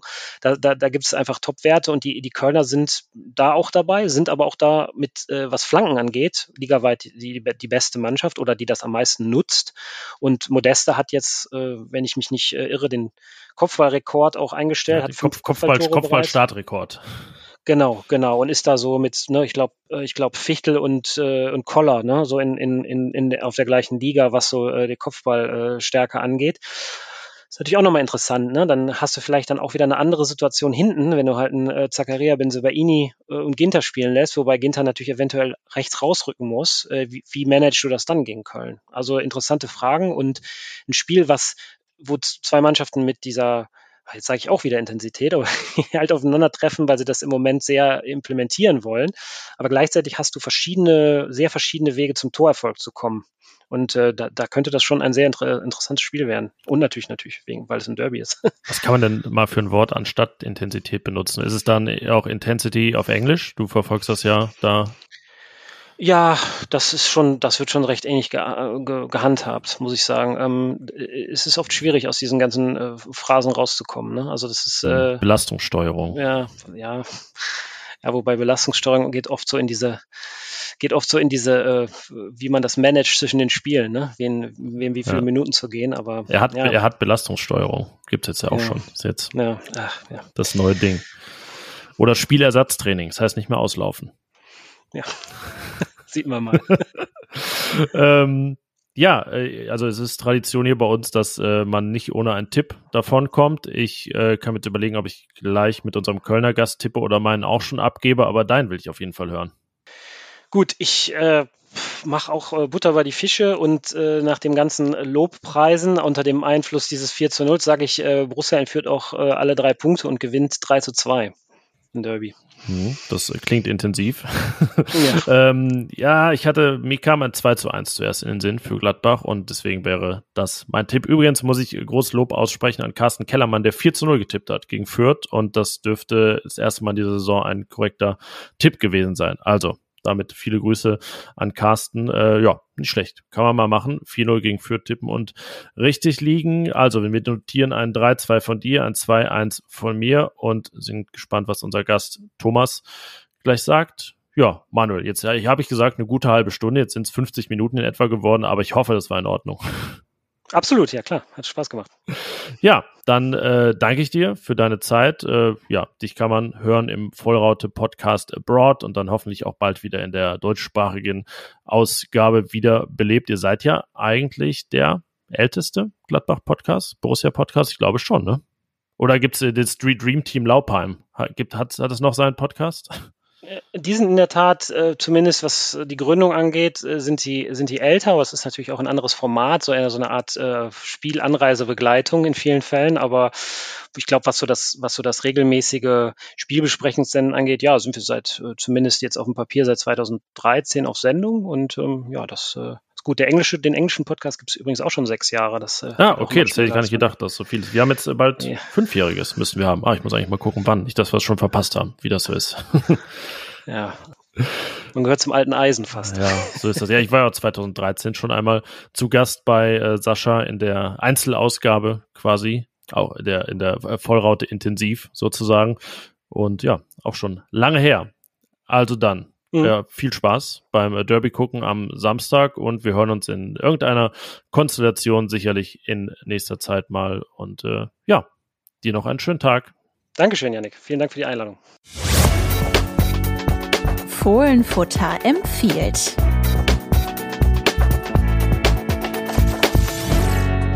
Ja, vielleicht habt ihr es in der Folge vor zwei Wochen gehört oder habt es in unserer Berichterstattung verfolgt, in unseren Social Media Kanälen. Wir haben schon ein bisschen Werbung gemacht für unser neues Buch. Die Rheinische Post hat einen Band rausgebracht, der heißt Fohlen Bilder Emotionen mit Texten von unserem Reporter-Team, von mir, von Carsten Kellermann, Thomas Gruhlke und Hanna Gobrecht. Es ist ähm, ein Ritt durch Borussias Vereinsgeschichte und das ist auch der Untertitel des Buches, die Erfolgsgeschichte von Borussia Mönchengladbach. Es beginnt bei den ersten großen Erfolgen in den 60ern, dem Pokalsieg und endet nahezu in der Gegenwart. Das historische 5-0 gegen den FC Bayern hat es nicht mehr ganz reingeschafft. Ähm, und es gibt nicht nur unsere prägnanten Texte über die wirklich größten, emotionalsten, wichtigsten, manchmal auch traumatischsten Ereignisse der Vereinsgeschichte, sondern es gibt auch wirklich viele, ja, geradezu ikonische Bilder, die einfach jeder richtige Borussia-Fan, glaube ich, kennt und äh, wenn nicht, kennen sollte.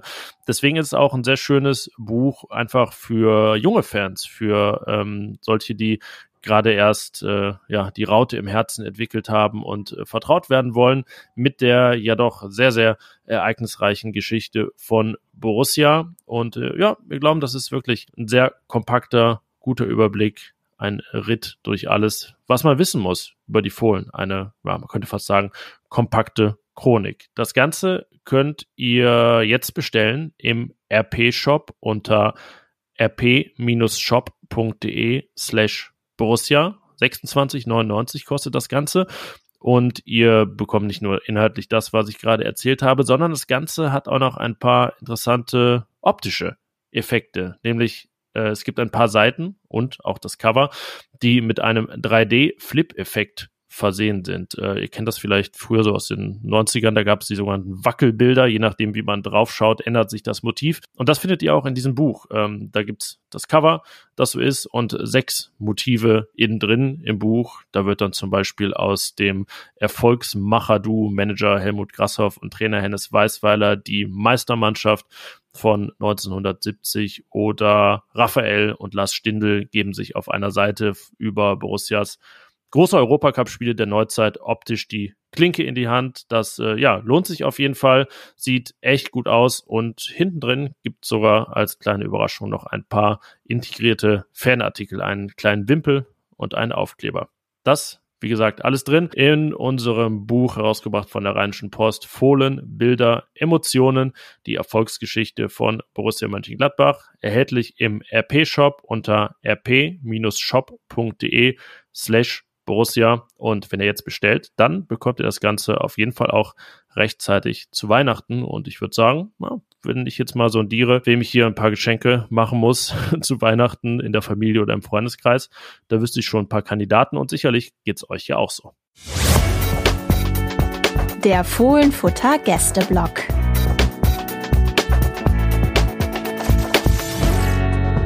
Ja, jetzt der offizielle Gästeteil des äh, dieswöchigen Fohlenfutter Podcasts. Manuel Breuer vom Vollraute Podcast hat schon äh, jede Menge über Borussia erzählt, über seine Eindrücke, auch schon über seine Erwartungen ans Derby. Aber jetzt äh, richten wir auch rein geografisch den Fokus nach Köln, denn dort sitzt Thomas Reinscheid, Chefredakteur des Portals fc.com und ja, mir jetzt zugeschaltet, ich äh, glaube aus der Kölner Südstadt, denn dein Twitter-Name ist ja Köln Süd, Thomas. Das ist richtig, genau. Ich sitze hier schön in der in Blickweite des äh, sehr schönen Volksgartens und genieße den doch etwas besseren Herbsttag, als die letzten Tage doch so waren. Ja, man nimmt mit, was man kriegen kann gerade. Ne? Gut, dass wir die Zeit jetzt hier Podcasten verbringen, aber es ist ja auch ein äh, sehr guter und lohnender Anlass, denn das Derby steht bevor. Das erste mit Zuschauern seit mehr als zwei Jahren. Also ich glaube, letztes Jahr in Köln waren ja noch 300 erlaubt, aber das zählen wir jetzt mal nicht. Ähm, ja, aller Voraussicht nach äh, wirklich dann eine ja, volle Hütte, oder? In Köln ist doch dann durch 2G nichts limitiert. Nee, genau. Also aktuell ist der Stand noch, dass äh, das Stadion äh, befüllt werden darf, wie es äh, da steht. Aber ähm, ja, muss man abwarten. Ich glaube, äh, die Zahlen sind auch in Köln nicht besonders geil äh, aktuell. Dementsprechend äh, mal schauen, ob sich in der Woche noch was tut, Corona-regelungstechnisch. Aber äh, der Stand jetzt ist, äh, dass 50.000 da sein dürfen, wenn sie wollen. Ja, stand jetzt sonst immer nur mit so Personalgeschichten, Verletzungen verbunden hier im Podcast. Also diesen Teil, das mit Manuel haben wir am Sonntagnachmittag aufgenommen. Jetzt sprechen wir am Montagvormittag, also auch nach dem 1 zu 1 des ersten FC Köln in Mainz. Am Ende hieß es da ein verdientes Unentschieden, aber lange Zeit auch, als Mainz dann schon führte, war der FC deutlich die bessere Mannschaft, hatte auch äh, große Chancen, vor allem durch Duda, der da äh, so eine Doppelchance hatte und das nahezu leere Tor verfehlt hat. Äh, wie hast du die Leistung des FC gesehen? Ähm, es ist ja, man muss ja, glaube ich, ein bisschen differenziert auch insgesamt sehen. Jetzt fünf Spiele ohne Sieg, aber der Eindruck ist ja immer noch ein positiver. Genau, genau. Also ist so ein bisschen Spaß mit Zahlen, sage ich immer. Ich glaube, ein Sieg in den letzten neun Spielen, davon aber halt auch nur zwei verloren. Ähm, die Mannschaft schafft es, ähm, sich aktuell nicht so wirklich zu belohnen ähm, für die Leistung, die sie auf den Platz bringt.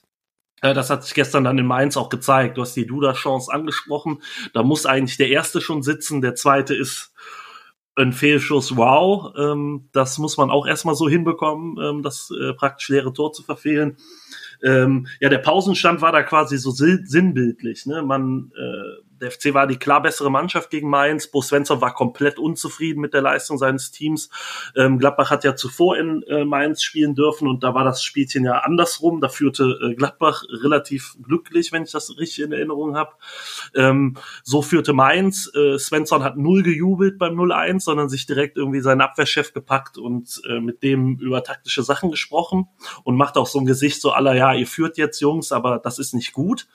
Ähm, also der FC hat eine richtig, richtig gute erste Halbzeit hingelegt, lag dann trotzdem zurück. Ähm, kommt dann, glaube ich, direkt mit dem ersten, mit dem ersten Angriff in der, äh, in der zweiten Halbzeit äh, per Standard zum Ausgleich.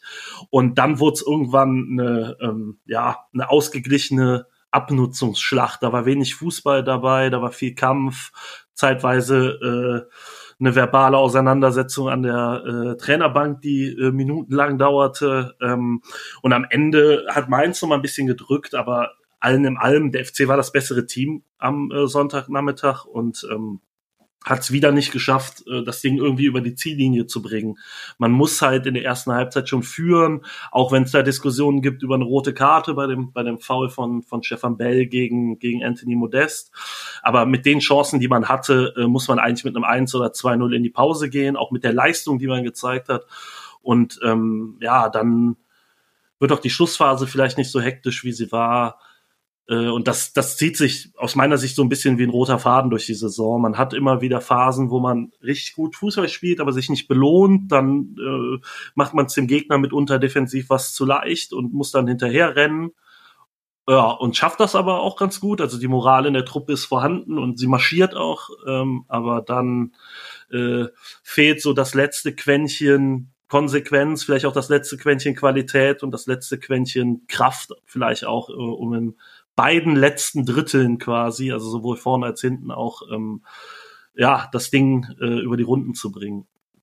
In den äh, ersten Wochen der Saison war der FC ja eine geradezu gefeierte Mannschaft. Da war mein Eindruck manchmal, dass er sowohl in der Wahrnehmung als auch bei den Ergebnissen einen Tick zu gut weggekommen war. Jetzt kann man sagen, ähm, mindestens ergebnismäßig kommt er auch häufig mal zu schlecht weg. Das war ja schon in Dortmund so. Da war der FC die bessere Mannschaft, hat ja, man kann sagen, eher unglücklich verloren und hätte da mindestens einen Punkt verdient gehabt, wenn nicht sogar den Sieg. Kann man deshalb sagen, wenn man so einen Strich drunter zieht unter die bisherigen zwölf Spiele, dass das, was man da jetzt sieht in der Tabelle, schon in Ordnung ist? Oder ist es inzwischen sogar so, dass man denkt, hm, irgendwie hätte jetzt doch eigentlich mehr bei drum rumkommen müssen?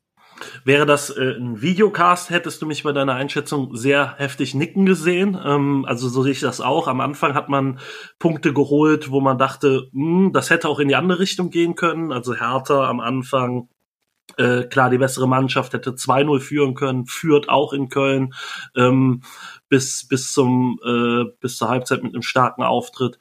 Äh, ich glaube, dass wir ein, zwei, drei Punkte zu wenig auf dem Konto haben aktuell, aber grundsätzlich ähm, ist ja ziemlich eng im, im Tabellenmittelfeld. Äh, ich glaube, da fehlt ein Sieg äh, zu Gladbach quasi ähm, auf, auf neun. Ich glaube, dass so die Ränge neun bis dreizehn das Leistungsvermögen der Mannschaft doch recht gut widerspiegeln. Das muss man gerade auch in Anbetracht äh, dessen sehen, wo, wo der FC herkommt. Ähm, darf nicht vergessen, äh, bei aller Euphorie, die auch am Anfang der Saison herrschte, äh, die Mannschaft hat letztes Jahr mit Ach und Krach die Klasse gehalten, ähm, hat sich in der 82. Minute erst in die Relegation gerettet am letzten Spieltag und war auch dort halt eine, ja, wie soll ich sagen, ähm, zeitweise äh, am Rande des schon tot zwischendurch, ne? Also genau, nach, oder tot genau. gesagt, nach, nach dem Hinspiel genau. zumindest, ja.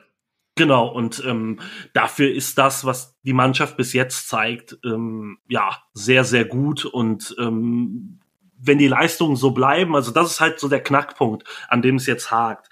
Ähm, verliert man irgendwann den Glauben an sich und an das, was man da tut, ähm, weil, die, weil die Ergebnisse nicht ganz so passen. Also sie sind ja auch nicht fürchterlich schlecht, aber sie sind halt auch nicht so gut, wie man vielleicht die Leistung auf den Platz bringt.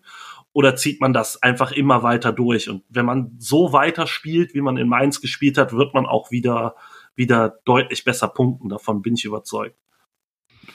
Ja, der C ist ja punktemäßig jetzt, ja, also es gibt ja in der Tabelle gar kein Niemandsland eigentlich, weil irgendwie so alles eng beisammen ist. Du hast ja angesprochen, man ist ja nur ein Punkt hinter Gladbach. Ich habe ähm, am Samstag beim Gladbach-Spiel mal kurz auf die Blitztabelle geguckt, da führte, führte Gladbach, aber trotzdem waren es dann nur sieben Punkte auf den 17. Ähm, also ja, so richtig hat sich ja noch nicht alles geordnet und ich würde jetzt sagen, der FC da zwischen Frankfurt und Bochum eigentlich auch eher Tendenz, dass man da das letzte der Teams im Mittelfeld ist. Ähm, also, ähm, oder siehst du eine Tendenz, dass man irgendwie auch jetzt bald da unten ins letzte Drittel rutschen könnte? Was ist da dein Eindruck? Äh, nee, genau, das ist auch mein Eindruck, dass, dass halt der FC so ein bisschen, ja, im Tabellenmittelfeld so ein bisschen das, das, ja, das zweit- oder drittletzte Team ist oder das letzte aktuell von der Tabelle her, aber halt von den Leistungen. Nee, ich glaube nicht. Also klar muss man natürlich auch immer den Blick nach unten haben. Ähm, das ist von Anfang an klar gewesen. Aber natürlich, ähm, hat sich das noch nicht derart sortiert, dass man jetzt gucken muss. Stuttgart ist da unten mit drin, die halt eine extreme Verletzungsmisere haben, die aber auch in Dortmund ein richtig gutes Spiel gezeigt haben jetzt. Auch da muss man abwarten, ähm, wie die weiterpunkten. Ich glaube, das, das Einzige, das bis jetzt klar ist da unten ist, ist, dass ähm, euer Gegner vom Wochenende äh, definitiv äh, nicht in der Bundesliga bleiben wird. Ich glaube, ähm, ja, das, ich glaube, das, äh, das, das, das, spart jetzt. Das führt, ja. das führt nicht äh, Bundesliga tauglich ist. Ich glaube, das sollte jetzt auch dem letzten äh, klar geworden worden sein und dass das ein äh, schweres bis mittelschweres Wunder wäre, wenn äh, Kräuter Fürth noch in der Klasse bleibt. Ansonsten sehe ich da auch, man darf nicht vergessen, zum Beispiel der VfL Wolfsburg ist Sechster ähm, mit 20 Punkten. Davon haben die aber auch, ich glaube, zehn oder so in den ersten vier Spielen geholt. Und zwölf, die haben ersten ja, vier gewonnen. Genau, stimmt, ja. sogar zwölf. Und das ist halt dann. Also seitdem acht in acht. Genau. Und das ist halt auch keine Bilanz, die einen davor schützen kann, dass man auf Dauer irgendwo nicht da unten mit reinrutschen kann. Deswegen, du hast vollkommen recht. Ich glaube, es sind drei Punkte auf die Gladbacher ähm, nicht einer, das wäre schön mhm. äh, für uns, aber ähm, natürlich, es ist noch sehr viel in Bewegung und ähm, ich glaube auch, dass, dass viele Mannschaften nicht so stabil sind, ähm, dass sie jetzt sagen können, oh ja, wir haben jetzt beispielsweise Gladbach, wir haben 18 Punkte, ähm, wir gucken jetzt komplett nur nach oben, sondern ähm, alle Mannschaften hatten bis jetzt so Phasen aus meiner Sicht in den ersten zwölf Spielen, wo man sagt, hm, ob äh, es nicht vielleicht doch ein bisschen nach unten rutscht oder ein bisschen nach oben geht oder sowas. Dementsprechend ist da noch in meinen Augen sehr, sehr viel in, in Bewegung. Es gibt ja für Stabilität mehrere Indizien. Selten zu verlieren ist eins davon. Drei Niederlagen nur in zwölf Spielen. Äh, ein anderes Indiz ist ja ein wiedererkennbarer Stil. Der wird dem FC unter Steffen Baumgart ja zu Recht zugeschrieben. Wie äh, ist er das angegangen seit Sommer? Ähm, dem FC da doch jetzt wieder eine vernünftige Trainerhandschrift zu verpassen. Äh, mit sehr viel Emotion, mit sehr viel Leidenschaft auf jeden Fall. Also das, was die Mannschaft auf den Platz bringt, diese mutige, aggressive Herangehensweise, das ist auch das, was Steffen Baumgart außerhalb des Platzes verkörpert. Also da muss man nicht nur gucken, wie er während der Spiele agiert. Also ähm, ich glaube, hat äh, größeres, größeren Laufradius als äh, Dirk Lottner damals auf dem Platz hatte. Aber ähm, ja und in und in Mainz äh, mit äh, kurzen Ärmeln. Ich erwarte ihn eigentlich im Tanktop ja, am Samstag. Ja, es ist es ist ich weiß es nicht. Es ist auf jeden Fall modisch immer auch sehr wild. Das, deswegen ist das nicht auszuschließen, dass er da auf einmal im Tanktop steht ähm, bei zwei Grad oder sowas. Ähm, aber genauso ist er auch inhaltlich rangegangen. Also diese diese ähm, Ansage direkt am Anfang, er ist nicht für Abstiegskampf hier, sondern er guckt nach oben, sie wollen mehr gewinnen als verlieren. Ähm, ich weiß, das klingt immer abgeschmackt, aber diese, diese Jürgen Klopp-Werbung mit, ähm, was einen mehr antreibt, äh, ist mir da in den Kopf gekommen. Nämlich die, die Lust auf Gewinnen muss größer sein als die Angst zu verlieren. Und ähm, das verkörpert äh, Steffen Baumgart rund, um, um, rund ums Geisbockheim komplett. Also das hat man vom ersten Tag in der Vorbereitung gemerkt. Der Mann brennt an, an allen Enden und äh, das will er auch der Mannschaft vermitteln. Und das war die Frage, die wir uns alle, äh, alle FC-Beobachter ähm, im Sommer gestellt haben. Die Mannschaft wirkte in den letzten Jahren nicht so, als ob sie für sowas zugänglich sei. Und ähm, jetzt ist sie es. Und äh, sie hat das komplett übernommen. Und wer sieht, ähm, wie selbst Spieler wie André Duda oder Marc Uth sich in jeden Defensivzweikampf werfen und irgendwie 12, 13 Kilometer abreißen, da sieht man halt, die, die Mannschaft hat verstanden und die Mannschaft will das auch umsetzen, was der Coach vorgibt. Weil es, glaube ich, auch sehr schnell sehr gut funktioniert hat, was er vorgibt. Das ist ja tatsächlich dann fast schon eine Parallele zu Gladbach. Da galt es ja für Adi Hütter auch etwas zu wecken, von dem man ja lange dachte, es schlummert vielleicht gar nicht, dann unter Marco Rose in den guten Zeiten ja doch klar wurde, ja, auch das schlummert in Gladbach, deswegen ähm, ja, ist es ja, das äh, habe ich vorhin mit Manuel auch schon besprochen, wahrscheinlich ein äh, Derby, das sehr intensiv werden wird, auch wenn dieses Wort immer sehr häufig und inflationär benutzt wird, aber das äh, geben ja die Spielweisen der beiden Mannschaften unter ihren neuen Trainern auf jeden Fall her an wem lässt sich dieser Aufschwung des FC denn äh, auf dem Platz am ehesten festmachen? Ich glaube, ganz vorne kommt man da jetzt nicht an Anthony Modest vorbei. Acht Tore in 18 Spielen in Mainz verletzungsbedingt ausgewechselt mit einer Hüftprellung. Ähm, ja, ich würde jetzt mal Ferndiagnose sagen, es wird schmerzhaft die nächsten Tage, wenn er überhaupt viel trainieren kann, aber am Ende reicht es vielleicht, oder? Das ist die große Hoffnung in Köln tatsächlich, dass es reicht. Also er wirkt, also hättest du mich während des Spiels gefragt, kurz nachdem er ausgewechselt wurde, habe ich gesagt, das ist fürs Derby gelaufen. Also es war schon ein heftiger Einschlag, den er da zu verzeichnen hatte von Stefan Bell. Ähm, ja, weinte auch vor Schmerzen beim, beim Runtertragen vom Platz, ähm, wirkte dann aber äh, später auf der Bank, ähm, also saß dann das, den Rest des Spiels auf der Ersatzbank, ähm, wirkte da dann noch recht gelöst und hat sich auch per Instagram zu Wort gemeldet, ähm, dass es besser geht und ähm, da hoffen wir mal, dass die die Physios und sowas ähm, ein bisschen helfen können. So Prellungen sind immer schmerzhaft. Ich glaube tatsächlich, dass das jetzt kein angenehmes, keine angenehme Woche für ihn werden wird. Aber ähm, ja, natürlich. Also ist der zentrale Faktor des Aufschwungs, an dem man das festmachen kann. Also ähm, wer im Sommer gesagt hat, Anthony Modest hat äh, vom Derby acht Saisontore auf dem Konto, also zehn mit dem mit dem Pokal, ähm, da hätten alle gesagt, äh, ja, ist klar, auf jeden Fall. Ähm, weil ja, ich glaube, äh, viele viele Gladbach-Fans ähm, also man wünscht dem Gegner ja nie was, aber das wäre jetzt wahrscheinlich ein Hauch von Erleichterung gewesen, denn Anthony Modest ist ja schon äh, schon mal Derby-Held gewesen. Und äh, wenn er zumindest zum Kopfball hochsteigen kann am Samstag, dann wäre das schon eine gute Voraussetzung für den Ja, FC. auf jeden Fall. Also äh, ähm, auch wenn die Saison, äh, in der der Derby-Held war, nicht die schönste äh, in der FC-Geschichte war, äh, an, an, äh, an die Sachen erinnert man sich gerne. Und ähm, ja, da muss man dann halt mal ähm, gucken, wie es läuft. Ach so, ich habe jetzt die Saison sogar versch verschludert. Es war sogar eine relativ schöne Saison. Ich hatte jetzt das Terodde-Tor eigentlich im Kopf. Äh, ja. Es, äh, jetzt vorbei. Ich hatte jetzt an, Moment, wann ist der FC? Nee, ich hatte, müsste, genau, das, müsste das, das, müsste das Favre-Spiel gewesen sein? Also nachdem dann Favre... Einmal das Favre-Spiel und dann ist er ja nochmal eigentlich fast eher angeköpft genau, von genau. Janik Westergaard. Ja, das war genau. das Derby in, in Gladbach, wo äh, Marcel Ritze dann Exakt. das Tor des Jahres in der Nachspielzeit genau, erzielt hat. Genau, das hat sich ja letztens fünf Jahre genährt. Aber ja, äh, dass das Anti Modest, der in Köln nicht nichts mehr gerissen hat, das muss man sagen, letztes Jahr. Und dann auch die, die Laie nach äh, Saint-Etienne verlief komplett furchtbar für alle Beteiligten.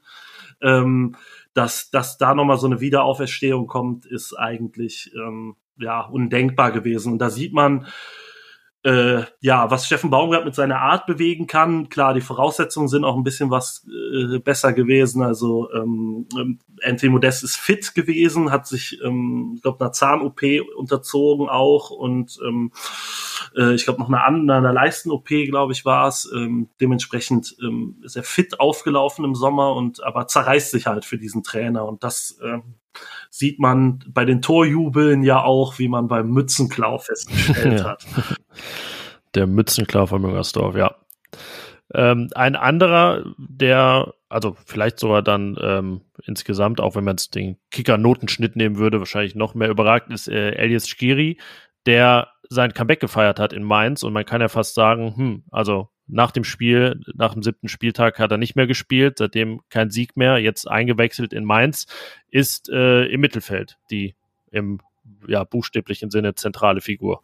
Ja, muss man sagen. Also äh, durch seinen Ausfall hat der, war der FC auch so ein bisschen gezwungen, taktisch umzustellen. Ähm, Elias Skiri war sonst immer alleiniger Sechser, hat da, glaube ich, so seine 12,6 Kilometer pro Spiel abgerissen. Ähm, spielstarker Mann, äh, auch zweikampfstarker Mann, auch wenn man das ähm, bei so einem sehr schlachsigen Spielertyp, glaube ich, gar nicht so erwartet. Ähm, ja, enorm wichtig. Also aus meiner Sicht der wichtigste Spieler für den für den FC, für die Gesamtstruktur, für das für die Stabilität der Mannschaft. Äh, und ähm, dass er jetzt schon zurück ist, ist sehr gut. Dass er Mainz auch die ersten Minuten wieder wieder bekommen hat. Ähm, bringt äh, der Mannschaft enorm viel Sicherheit und ähm, ich gehe auch davon aus, dass er im Derby beginnen wird auf der 6 und dass sich das dann die, die, die ja, Statik des Spiels, des FC-Spiels ein bisschen wieder verändern wird zu, zu einer alleinigen 6 und ähm, ja, zwei Achtern davor. Das, das ähm, muss man schon sagen. Ähm, nicht nur ergebnistechnisch ähm, hat das den FC geschwächt. Äh, der Mann ist einfach ähm, äh, glaube ich, der beste Sechser, den der FC in den letzten 20 Jahren äh, am Start hatte.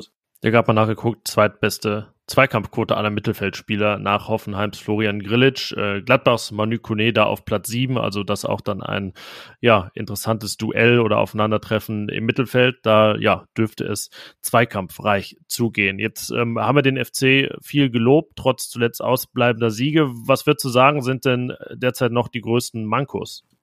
Ja, wenn man mal auf die ähm, Ergebnisse guckt, hat der FC noch nicht zu Null gespielt in der Bundesliga diese Saison. Ähm, das ist tatsächlich ein großes Manko. Ähm, Ob es jetzt teilweise individuelle Fehler sind oder ähm, ja, äh, sich, sich taktisch durch die sehr off offensive und aggressive Herangehensweise äh, der Mannschaft ergibt. FC kassiert zu viele Tore, auch zu viele einfache Tore. Also es ist nicht so, dass der Gegner sich äh, die Tore hart erarbeiten muss oder die per Standards fallen, sondern ähm, wer sich auch gestern das Tor angeguckt hat von Johnny Burkhardt, das sind zwei einfache Kopfbälle und dann läuft der Mann halt ähm, Richtung Tor. Äh, gegen Union Berlin legt man sich äh, zwei, anderthalb von zwei mehr oder minder selbst rein.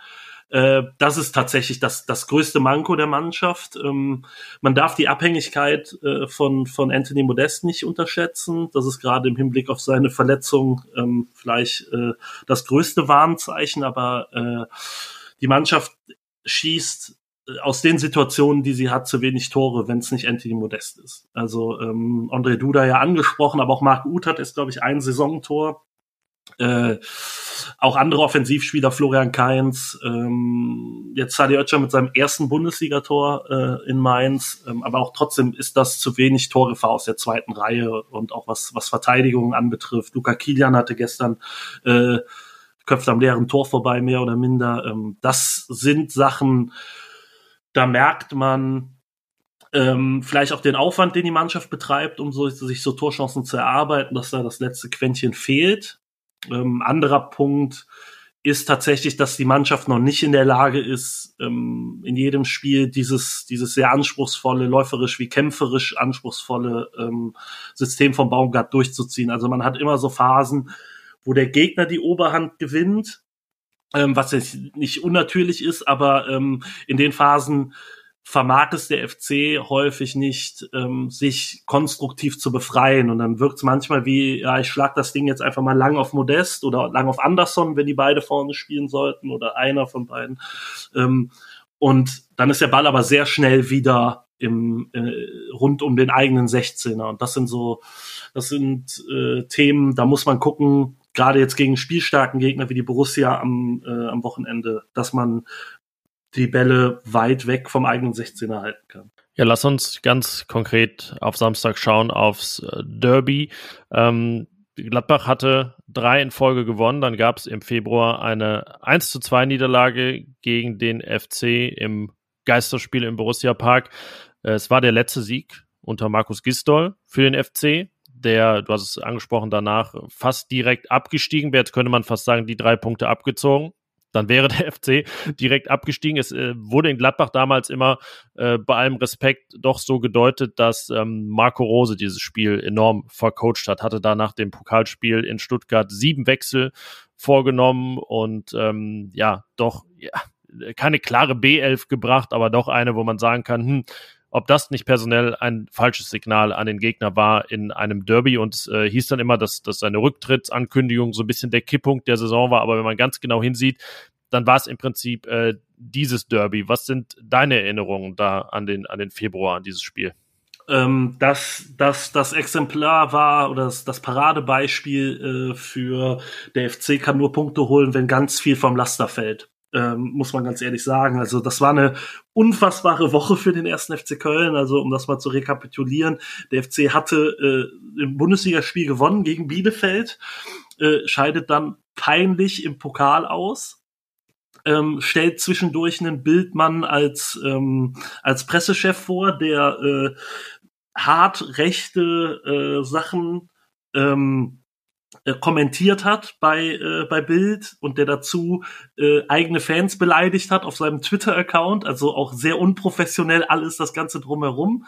Dann gibt's diese Spacken-Affäre äh, um Dominik Drexler, der die eigenen Fans beleidigt äh, beim, beim Bus, äh, bei der Busabreise im was am Tag des Derbys rauskam. Genau, ja, also oder halt am Abend. Medial genau, ausgeschlachtet wurde, ja. Genau, am Abend vorher passiert bei der Abfahrt ins Hotel, dann kochte das über, über den Abend hinweg oder die Nacht hinweg auf und morgens dann alles mögliche, die Mannschaft mit einem Statement, mittags noch dazu ähm, und dann dieses Spiel. Und wenn man das Spiel rekapituliert, hatte der FC, glaube ich, drei Torschüsse. Ähm, beide von Rex Bejai waren drin und ich glaube, kurz nach dem 2-1 hatte man noch André Duda, der eine Torchance hatte. Ansonsten hat der FC offensiv wie unter Gistol fast immer nichts hinbekommen. Und man gewinnt dieses Spiel halt durch zwei Szenen. Ähm, und Gladbach hat ja auch nicht viel zu bieten. Äh, man steht defensiv ganz gut und das war für mich so das Paradebeispiel, ähm, auch in der ganzen Zeit äh, dann unter Gistol in der Saison. Der FC gewinnt echt nur, wenn der Gegner zu blöd ist und uns sehr viel anbietet. Und äh, das hat er, hat Gladbach sehr gut geschafft. Ich habe die Diskussion damals auch mitbekommen mit B11 und sowas. Ich kann das auch komplett nachvollziehen. Ähm, ich glaube schon, dass da ein bisschen, bisschen, wir sind das Top-Team und der FC steht da unten äh, drin mitspielte, aber ähm, ja, irgendwann und irgendwie muss man belastungsmäßig ja ein bisschen steuern. Und ich glaube, dass Gladbach sich nicht gefreut hätte, wenn äh, die Woche danach irgendwie vier oder fünf Spieler mit Muskelverletzungen ausfallen. Das hat mhm. Borussia mhm. ja gerne auch mal. Ja, es war tatsächlich so, dass danach eine äh, komplette Trainingswoche war, also dass dann eine Zeit war, wo dann keine englische Woche unmittelbar folgte. Ja, aber es kochte auf jeden Fall sehr hoch. Ähm, neun Tage später dann kam raus, Marco Rose wechselt äh, zum BVB und ja, dann irgendwie war die Saison dahin und Gladbach verpasste Europa. Jetzt ähm, ist man weiterhin nur Neunter in der Tabelle, obwohl eigentlich jetzt die Stimmung so schon ein bisschen besser wieder ist. Es geht aber auch ähm, nach oben, also der Abstand Richtung äh, Europa wird verkürzt. Was ist denn dein Eindruck von der Borussia bislang unter Adi Hütter? Ähm, tatsächlich, dass ähm, mehr und mehr das greift, was Adi Hütter ähm, auch in Frankfurt an den Start gebracht hat. Also jetzt gegen, gegen Fürth, klar, es war jetzt in Anführungszeichen nur Fürth, aber ähm, die Mannschaft versteht mehr und mehr, ähm, was der Trainer will. Also es ist, glaube ich, immer so eine Frage, wann, wann greift äh, das, was, was ein Trainer in der Mannschaft mitgeben will nach einem Trainerwechsel. Und ich glaube, man hatte das Highlight-Spiel ganz am Anfang der Saison gegen die Bayern, wo ich den Eindruck hatte, wow, Gladbach ist viel, viel weiter, als ich das ähm, gedacht habe, ehrlich gesagt. Aber ähm, danach merkte man so, ein Bayern-Spiel ist immer was Besonderes und da erwartet man nicht so viel von der Mannschaft und so. Und äh, vielleicht muss man auch andere Sachen in die Waagschale werfen, als wenn man jetzt ein Heimspiel gegen, was weiß ich, Stuttgart hat oder sowas, wo man eher als Favorit reingeht. Ähm, und äh, da merkte man so im Alltag holpert es äh, zur Saisonstart, glaube ich, noch ein bisschen bei Gladbach. Aber mittlerweile, ähm, das sieht wieder richtig gut aus, muss man leider sagen, aus Kölner Sicht. Ähm, und ich glaube auch, dass Gladbach sich da peu à peu äh, vorne mit reinschieben wird. Also nicht ganz vorne, das ist klar. Ich glaube, ist der Abstand viel zu groß für. Aber so die Plätze fünf bis, bis, bis acht sind so das, ähm, wo ich Gladbach aktuell auch leistungstechnisch sehe. Hm. Also es sind sogar zum dritten nur noch vier Punkte. Ähm, weil Freiburg jetzt verloren hat. Also das äh, zeugt davon, wie, wie eng da alles ist. Also der dritte und der zwölfte, der FC, sieben Punkte auseinander. Das könnte beim FC ja fast sagen, sieben Punkte auf Platz drei. Das ist keine Welt. Aber ähm, das, glaube ich, ist dann schon noch ein, ein weiter Weg. Ähm, ja, Gladbach ist vor allen Dingen defensiv sehr stabil geworden, was, glaube ich, fast ein bisschen untergeht. Klar, führt jetzt nicht der große Gradmesser, aber man lässt da ja auch eigentlich auf, äh, überhaupt nur drei Schüsse zu und einen aufs Tor. Ähm, sieben Gegentore nur in den letzten zehn Pflichtspielen. Das ist so ein bisschen die Basis und dann entscheidet es darüber, ja, wie sehr zünden die ähm, Kandidaten vorne. Das war jetzt gegen Fürth sehr gut mit dem Trio Hofmann, Player und Stindel. Und dann fehlt ja noch ein Embolo.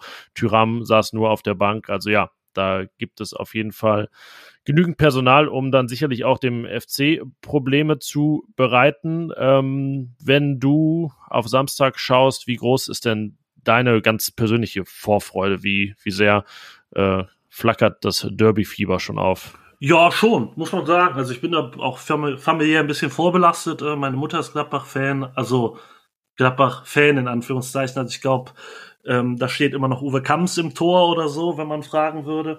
Aber ähm, ach so bei ihr, ja. Ja, ja genau. Aber ähm, ja. sie beschäftigt sich schon damit. Aber natürlich, Derby-Fieber ist immer da. Also ich glaube, das ist auch tatsächlich der Unterschied.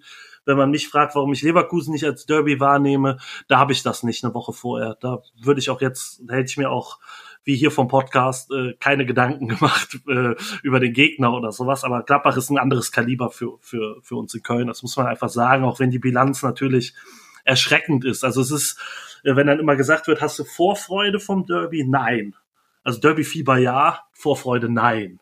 Das ist, äh, wer sich die Bilanz anguckt, die wir, also jetzt vielleicht nicht die letzten sagen wir mal, fünf, sechs Jahre haben, aber so grundsätzlich, also auch in der Zeit, als ich äh, groß geworden bin als FC-Fan, ähm, hat man sich ja immer schön eine blutige Nase geholt gegen die Borussia. Das muss man äh, leider ja immer mitsagen. Mhm. Ähm, Tatsächlich im November auch einige Male dann in Köln. Da gab es zweimal ein 4-0, ein 3-0 für Gladbach. Also da, das da, danke für die Zeit Erinnerung. Für... Danke für die Erinnerung. Ja, ja. ja. Äh, ja, natürlich. Ja, klar. Also das ist äh, deswegen Vor Vorfreude ist immer ein bisschen, bisschen äh, gespalten zu sehen. Aber es ist natürlich ein Spiel, ähm, wo es äh, vorher schon kribbelt. Also ich glaube, ähm, äh, allein das zeigt ja schon, dass ähm, wenn Anthony Modest verletzt ausgewechselt wird, man sich vielleicht ein bisschen mehr Gedanken macht, was das nächste, was das fürs nächste Spiel bedeutet, als für das Spiel, äh, was gerade noch läuft. Ne? Also äh, das zeigt schon, dass ähm, ja Gladbach ist ein besonderer Gegner für den FC. Also sowohl im negativen als auch im positiven Sinne. Du hast ja auch immer ganz gute Einblicke in die Entwicklung der, der Kölner Fanszene. Ähm, was erwartest du da so in, in dieser Woche? Ähm, klar, die Pandemie hat da ja auch äh, vieles runtergekocht. Also beide Fanszenen sind ja auch seit zwei Jahren in dem Sinne äh, auch im Stadionumfeld nicht mehr aufeinander getroffen. Ähm, äh, Geht es da aus deiner Sicht eher, eher ruhig zu oder äh, ist da irgendwas, irgendwas im Busch? Ich äh, vermeide immer zu sagen, dass es ruhig zugeht, weil dann kommt aus irgendeiner Ecke, keine Ahnung, irgendwie da irgendeine Aktion, wo man sich denkt, ja, warum eigentlich das jetzt? Ähm, nein, aber grundsätzlich geht's natürlich deutlich ruhiger zu. Ähm, ich weiß jetzt nicht genau, wie die Situation in Gladbach ist, äh, was äh, die gesamte Fanszene anbetrifft, aber in Köln ist es so, dass ähm, der Großteil der Fanszene keinen organisierten Support äh, macht und auch nicht organisiert auswärts fährt und sowas. Ähm, was nicht heißt, dass keiner da sein wird, was auch nicht heißen wird, dass es eventuell rund ums Stadion sogar noch heißer zugeht, als wenn die Leute im Stadion wären. Ähm, das will ich per se nicht ausschließen.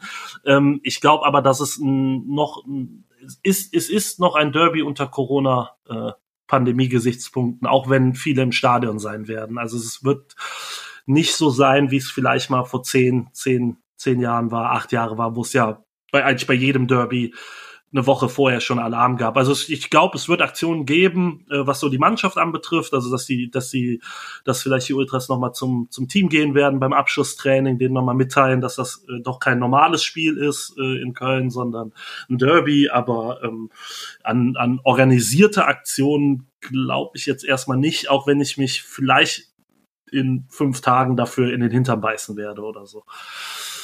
Ja, es ist ja eigentlich, äh, wenn man auf dieses Spiel schaut, besonders schade, dass sich die Corona-Zahlen so entwickeln, weil es ja nun mal das erste Geisterspiel damals war und jetzt ist das Stadion zwar voll, aber hm, die Begleitumstände sind natürlich äh, aufgrund der Inzidenzen etwas, etwas schwierig. Deswegen wäre es eigentlich ein schöner, schöner Rahmen gewesen, jetzt so ein, äh, ja, noch mehr Normalität zu verbreiten. Aber ähm, ja, immerhin sind Zuschauer da unter 2G-Bedingungen in Köln ja schon seit Saisonbeginn. Es wurde ja schon der, der Kölner Weg genannt. Ähm, hätte ich in Gladbach auch gerne gesehen. Da gab es äh, bis jetzt 3G. Ähm, da war der FC dann in dem Fall mal ein Vorreiter und ist auch dabei geblieben, anders als der BVB. Also ja, das äh, aus Infektionssicht auf jeden Fall auch eine gute Entwicklung oder was Gutes, was der FC da vorgelebt hat. Wie ähm, das ist ja auch mal ein Thema beim FC, die Ruhe im Umfeld, äh, irgendwelche Scharmützel in Aufsichtsräten und anderen Gremien. Wie hat sich das denn in den vergangenen Monaten entwickelt? Äh, mein Eindruck war, es ist schon auch etwas ruhiger geworden.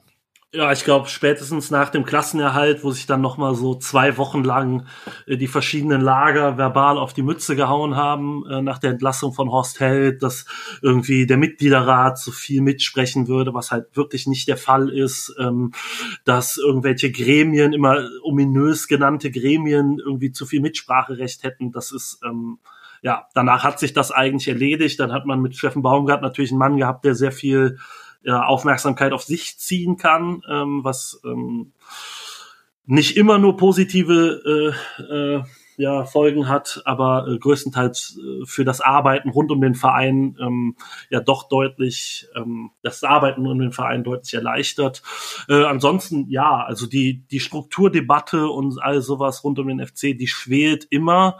Ich glaube, dass wie bei jedem Fußballverein ähm, die sportliche Situation die entscheidende ist. Also wenn der FC Zehnter wird, interessiert niemanden, ob der Mitgliederrat drei Sachen gesagt hat oder zwei oder gar nichts. Ähm, das dürfte bei der Borussia ähnlich gewesen sein. Ich glaube, das ruhige Arbeiten ist auch sehr häufig der Fall, wenn, wenn der sportliche Erfolg stimmt, der in den letzten Jahren sehr oft gestimmt hat. Aber man hat es ja auch bei der Marco Rose Debatte ja. ja auch gesehen, ähm, dass das nicht immer der Fall sein muss, wenn es mal sportlich schlechter läuft als, äh, als erwartet. Und ähm, ich glaube, dass ich sag, sagen wir es mal so, der FC hat derzeit keinen Sportdirektor oder Geschäftsführer Sport, wie es hier heißt, ähm, und trotzdem arbeitet er relativ ruhig und es wird nicht irgendwie, ja, da fehlt jetzt einer, irgendwie ein Führungskopf oder sowas debattiert.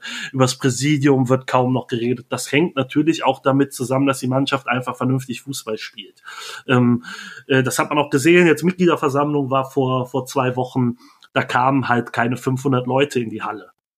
Ähm, es wurden noch, es war eine mhm. hybride Mitgliederversammlung, es waren noch 1500, äh, wie ich auch, ähm, von der heimischen Couch oder sowas zugeschaltet. Ähm, aber ähm, es wäre der FC jetzt letzter und ähm, hätte nur drei Punkte, würde natürlich da, wären da zweieinhalbtausend oder dreitausend Leute. Das darf man halt nie unterschätzen. Und ähm, äh, das ist dann immer so, also ich die Ruhe im Umfeld, ähm, das ist auch eine Ausrede, die der FC sehr gerne hernimmt. Also auch die Erwartungshaltung in Köln, die Ansprüche wären so hoch. Bullshit, die Ansprüche sind nicht hoch. Die sollen für das, was sie an Geld bekommen oder an, an Geld auch ausgeben, halbwegs vernünftige Arbeit leisten. Und wenn man sieht, die Entwicklung, die die Borussia in den letzten zehn Jahren genommen hat, die Eintracht Frankfurt genommen hat, ähm, ist das ja auch durchweg möglich, wenn man vernünftige Arbeit leistet. Und das ist in Köln halt einfach in den letzten 25 Jahren viel zu selten passiert.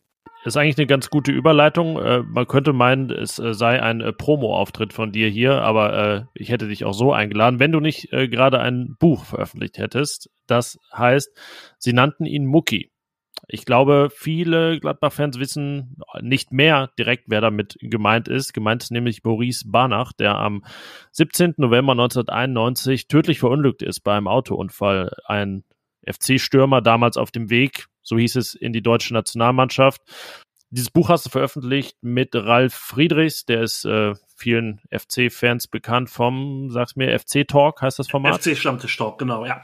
FC-Stammtisch-Talk, genau. Und ja, mit dem gemeinsam hast du dieses Buch geschrieben. Sie nannten ihn Mucki und äh, was ich ganz interessant fand, ich habe mir ein paar Sachen durchgelesen dazu, jetzt auch zum 30. Todestag. Ähm, da wurde ja so ein bisschen der das Ende der guten Zeit des FC fast mit seinem Tod in Verbindung gebracht, weil es danach ja sportlich auch wirklich bergab ging nach 1991. Ist das eine These, die so auch in eurem Buch auftaucht, die da so vertreten wird? Äh, ja, genau. Also die These wird nicht komplett vertreten, aber ähm, das war so ein bisschen auch der Ausgangspunkt, weshalb wir das Buch überhaupt gemacht haben. Also Maurice Banach ist in Köln absoluter Mythos, obwohl er nur äh, 18 Monate für den Verein gespielt hat. Ähm, und das hängt nicht nur mit seinem Tod zusammen, sondern das hängt auch mit der Entwicklung des Vereins danach zusammen. Man darf nicht vergessen, Maurice Banner ist 1990 zum ersten FC Köln gewechselt und für mich, der Mitte der 90er FC-Fan geworden ist, äh, qua Alter, ähm, ich bin Ende 86 geboren, ich habe 1990 nicht erlebt, äh, so wirklich bewusst. Ähm, der FC war damals äh, ein absoluter Spitzenverein.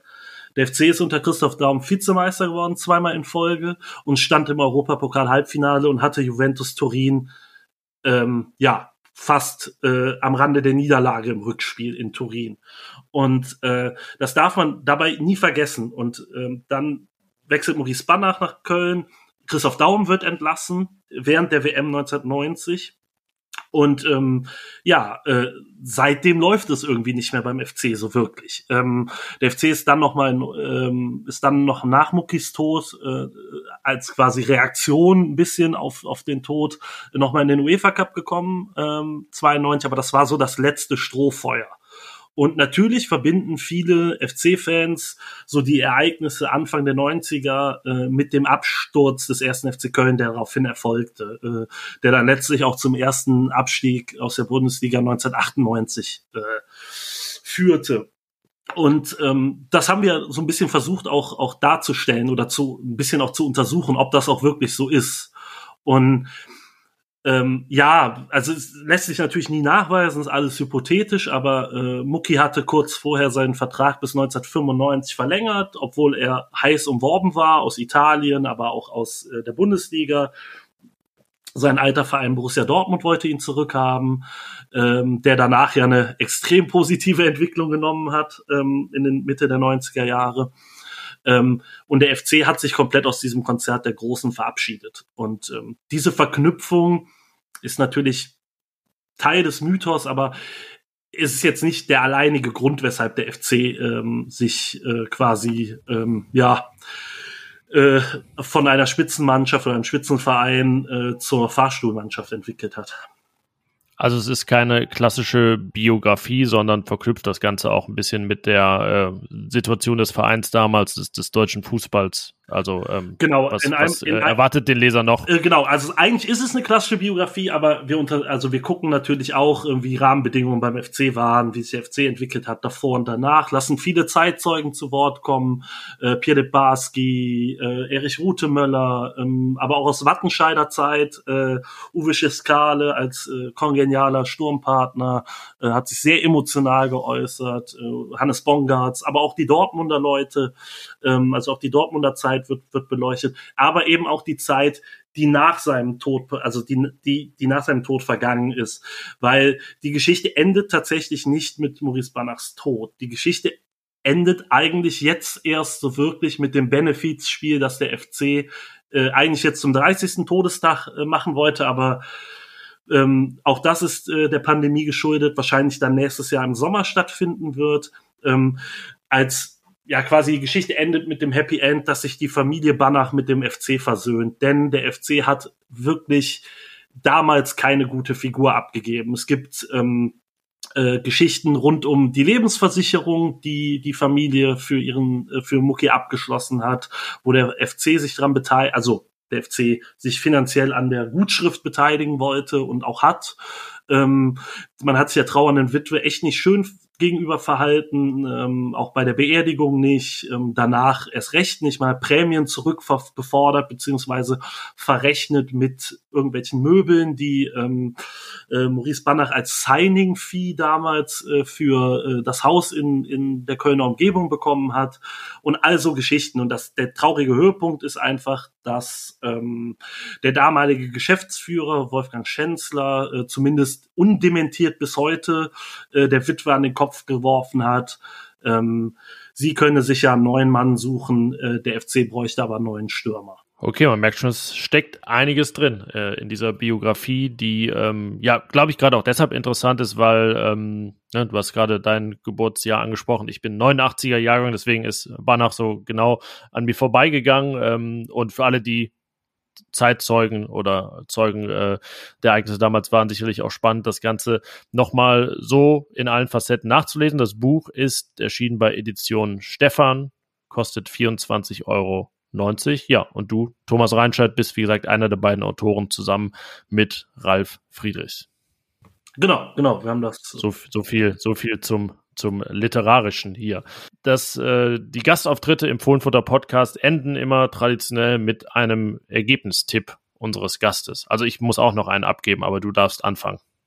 Ähm, ich glaube, wir, äh, ich suche noch den Konstantin Rausch, der auf äh, Simon Terodde flankt, wer auch immer das ist, aber äh, ich glaube tatsächlich an 2-1 für den FC. Ähm, Gladbach war auswärts in dieser Saison, glaube ich, noch nicht so gut, wie sie zu Hause äh, gewirkt haben. Ähm, äh, nein, ein Sieg nur in sechs Spielen. Genau, und der FC relativ heimstark. Wir haben noch gar nicht auswärts gewonnen. Ähm, dementsprechend glaube ich, dass der FC das Ding mit der Kulisse im, in, im Rücken äh, für sich erzwingen wird. In der Schlussphase. Diesmal mal mit der mit dem Ding über die Ziellinie bringen. Ja, ich habe auch eine 2 und eine 1 auf dem Zettel stehen, aber andersrum ein 2 zu 1 für die Borussia, aber man kann an unseren Tipps ablesen, Manuel hat 3-2 für Gladbach getippt, also alle erwarten ein knappes und damit mit Sicherheit auch spannendes Spiel. Wie attraktiv und sehenswert es dann wird, das werden wir sehen, aber ich glaube, es gab schon mal schlechte Voraussetzungen. Das auf jeden Fall. Also ich glaube, ähm, Bo Svensson hatte vor dem Mainz-Spiel gesagt, uns wird keine langweilige Partie erwarten. Das könne er versprechen oder fast versprechen. Ich glaube, das gilt fürs Derby genauso. Wir sind gespannt und äh, ich danke dir erstmal hier für deinen Gastauftritt. Wünsche dir viel Spaß am Samstag bis im Stadion. Äh, nee, ich werde tatsächlich arbeiten müssen, aber ähm, ich bin in Gedanken, bin ich in Müngersdorf immer dabei. So, ich muss nicht arbeiten und das ist auch der Grund, warum ich nicht im Stadion bin. Also, wir beide dann also äh, nur vor dem Fernseher äh, verfolgen dann dieses Derby und äh, ja, das war Thomas Reinscheid, Chefredakteur von fc.com. Vielen Dank für deinen Auftritt und sicherlich bis bald mal. Vielen Dank für die Einladung. Äh, bis bald. Aufstellungstipp.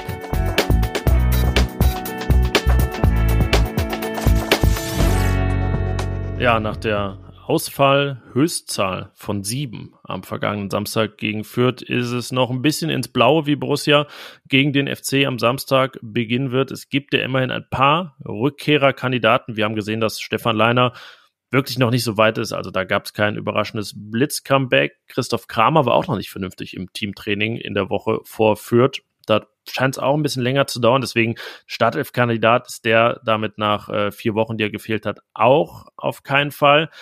Es könnte anders aussehen, glaube ich, fast eher bei Nico Elvedi, der äh, sich ja doch schon überraschend präsent gezeigt hat auf dem Trainingsplatz. Da war auch der Ball involviert. Vielleicht haut das ja sogar hin mit seiner äh, Bänderverletzung im Fuß im Derby. Und wenn nicht, dann hat ja auch die siegbringende Formation gegen, äh, gegen Fürth gezeigt, dass äh, mit ihr zu rechnen ist. Deswegen bin ich mir jetzt gar nicht sicher, ob wir da Änderungen erwarten müssen. Auch mit Patrick Herrmann auf rechts als äh, Schienenspieler hat sehr gut funktioniert. Ich würde sagen, das war jetzt keine überragende Leistung, aber auch keine, nachdem man sagen muss, hm, das war in keiner Weise eine Empfehlung fürs Derby. Und hinzu kommt ja, dass der ähm, auch noch kein Tor geschossen hat gegen den FC. So viele Derbys schon absolviert und ähm, wer schon zu Hause, wie Adi Hütter sagt, ein ständiger Unruhestifter ist, der ist das sicherlich auch im Derby und da besonders heiß. Joe Skelly ohnehin gesetzt, der macht das eigentlich auch ohne Qualitätsverlust auf der linken Seite sehr ordentlich. Ja, und dieses Offensivtrio zu sprengen, Das wäre doch auch sehr überraschend nach den letzten Auftritten. Deswegen sehe ich gar nicht mal Markus Thuram unbedingt sein Startelf-Comeback feiern, sondern bin dann zwangsläufig ähm, dabei zu sagen, never change a winning team.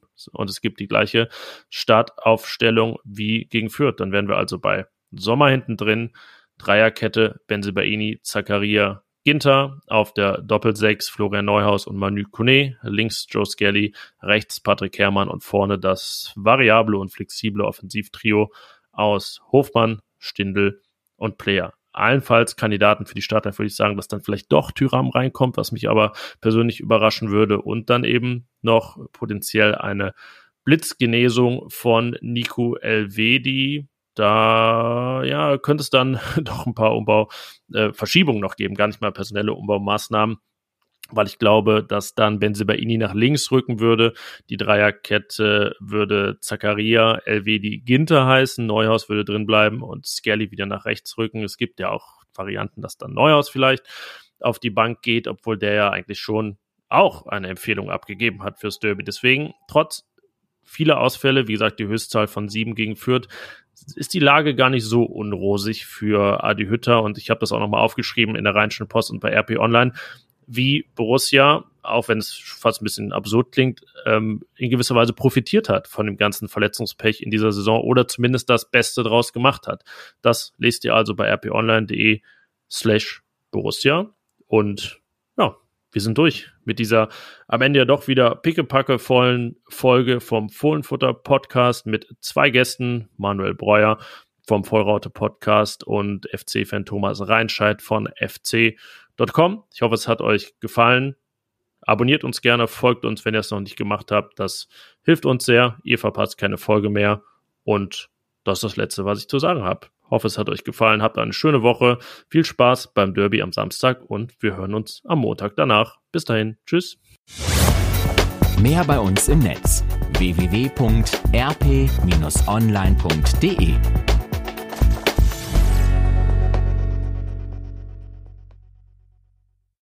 Well, who do you think is your favorite princess? You, yeah. Oh. Ich bin Miriam Davidwandi und das ist Not Your Princess. In fünf Doppelfolgen sprechen wir über fünf bemerkenswerte Frauen.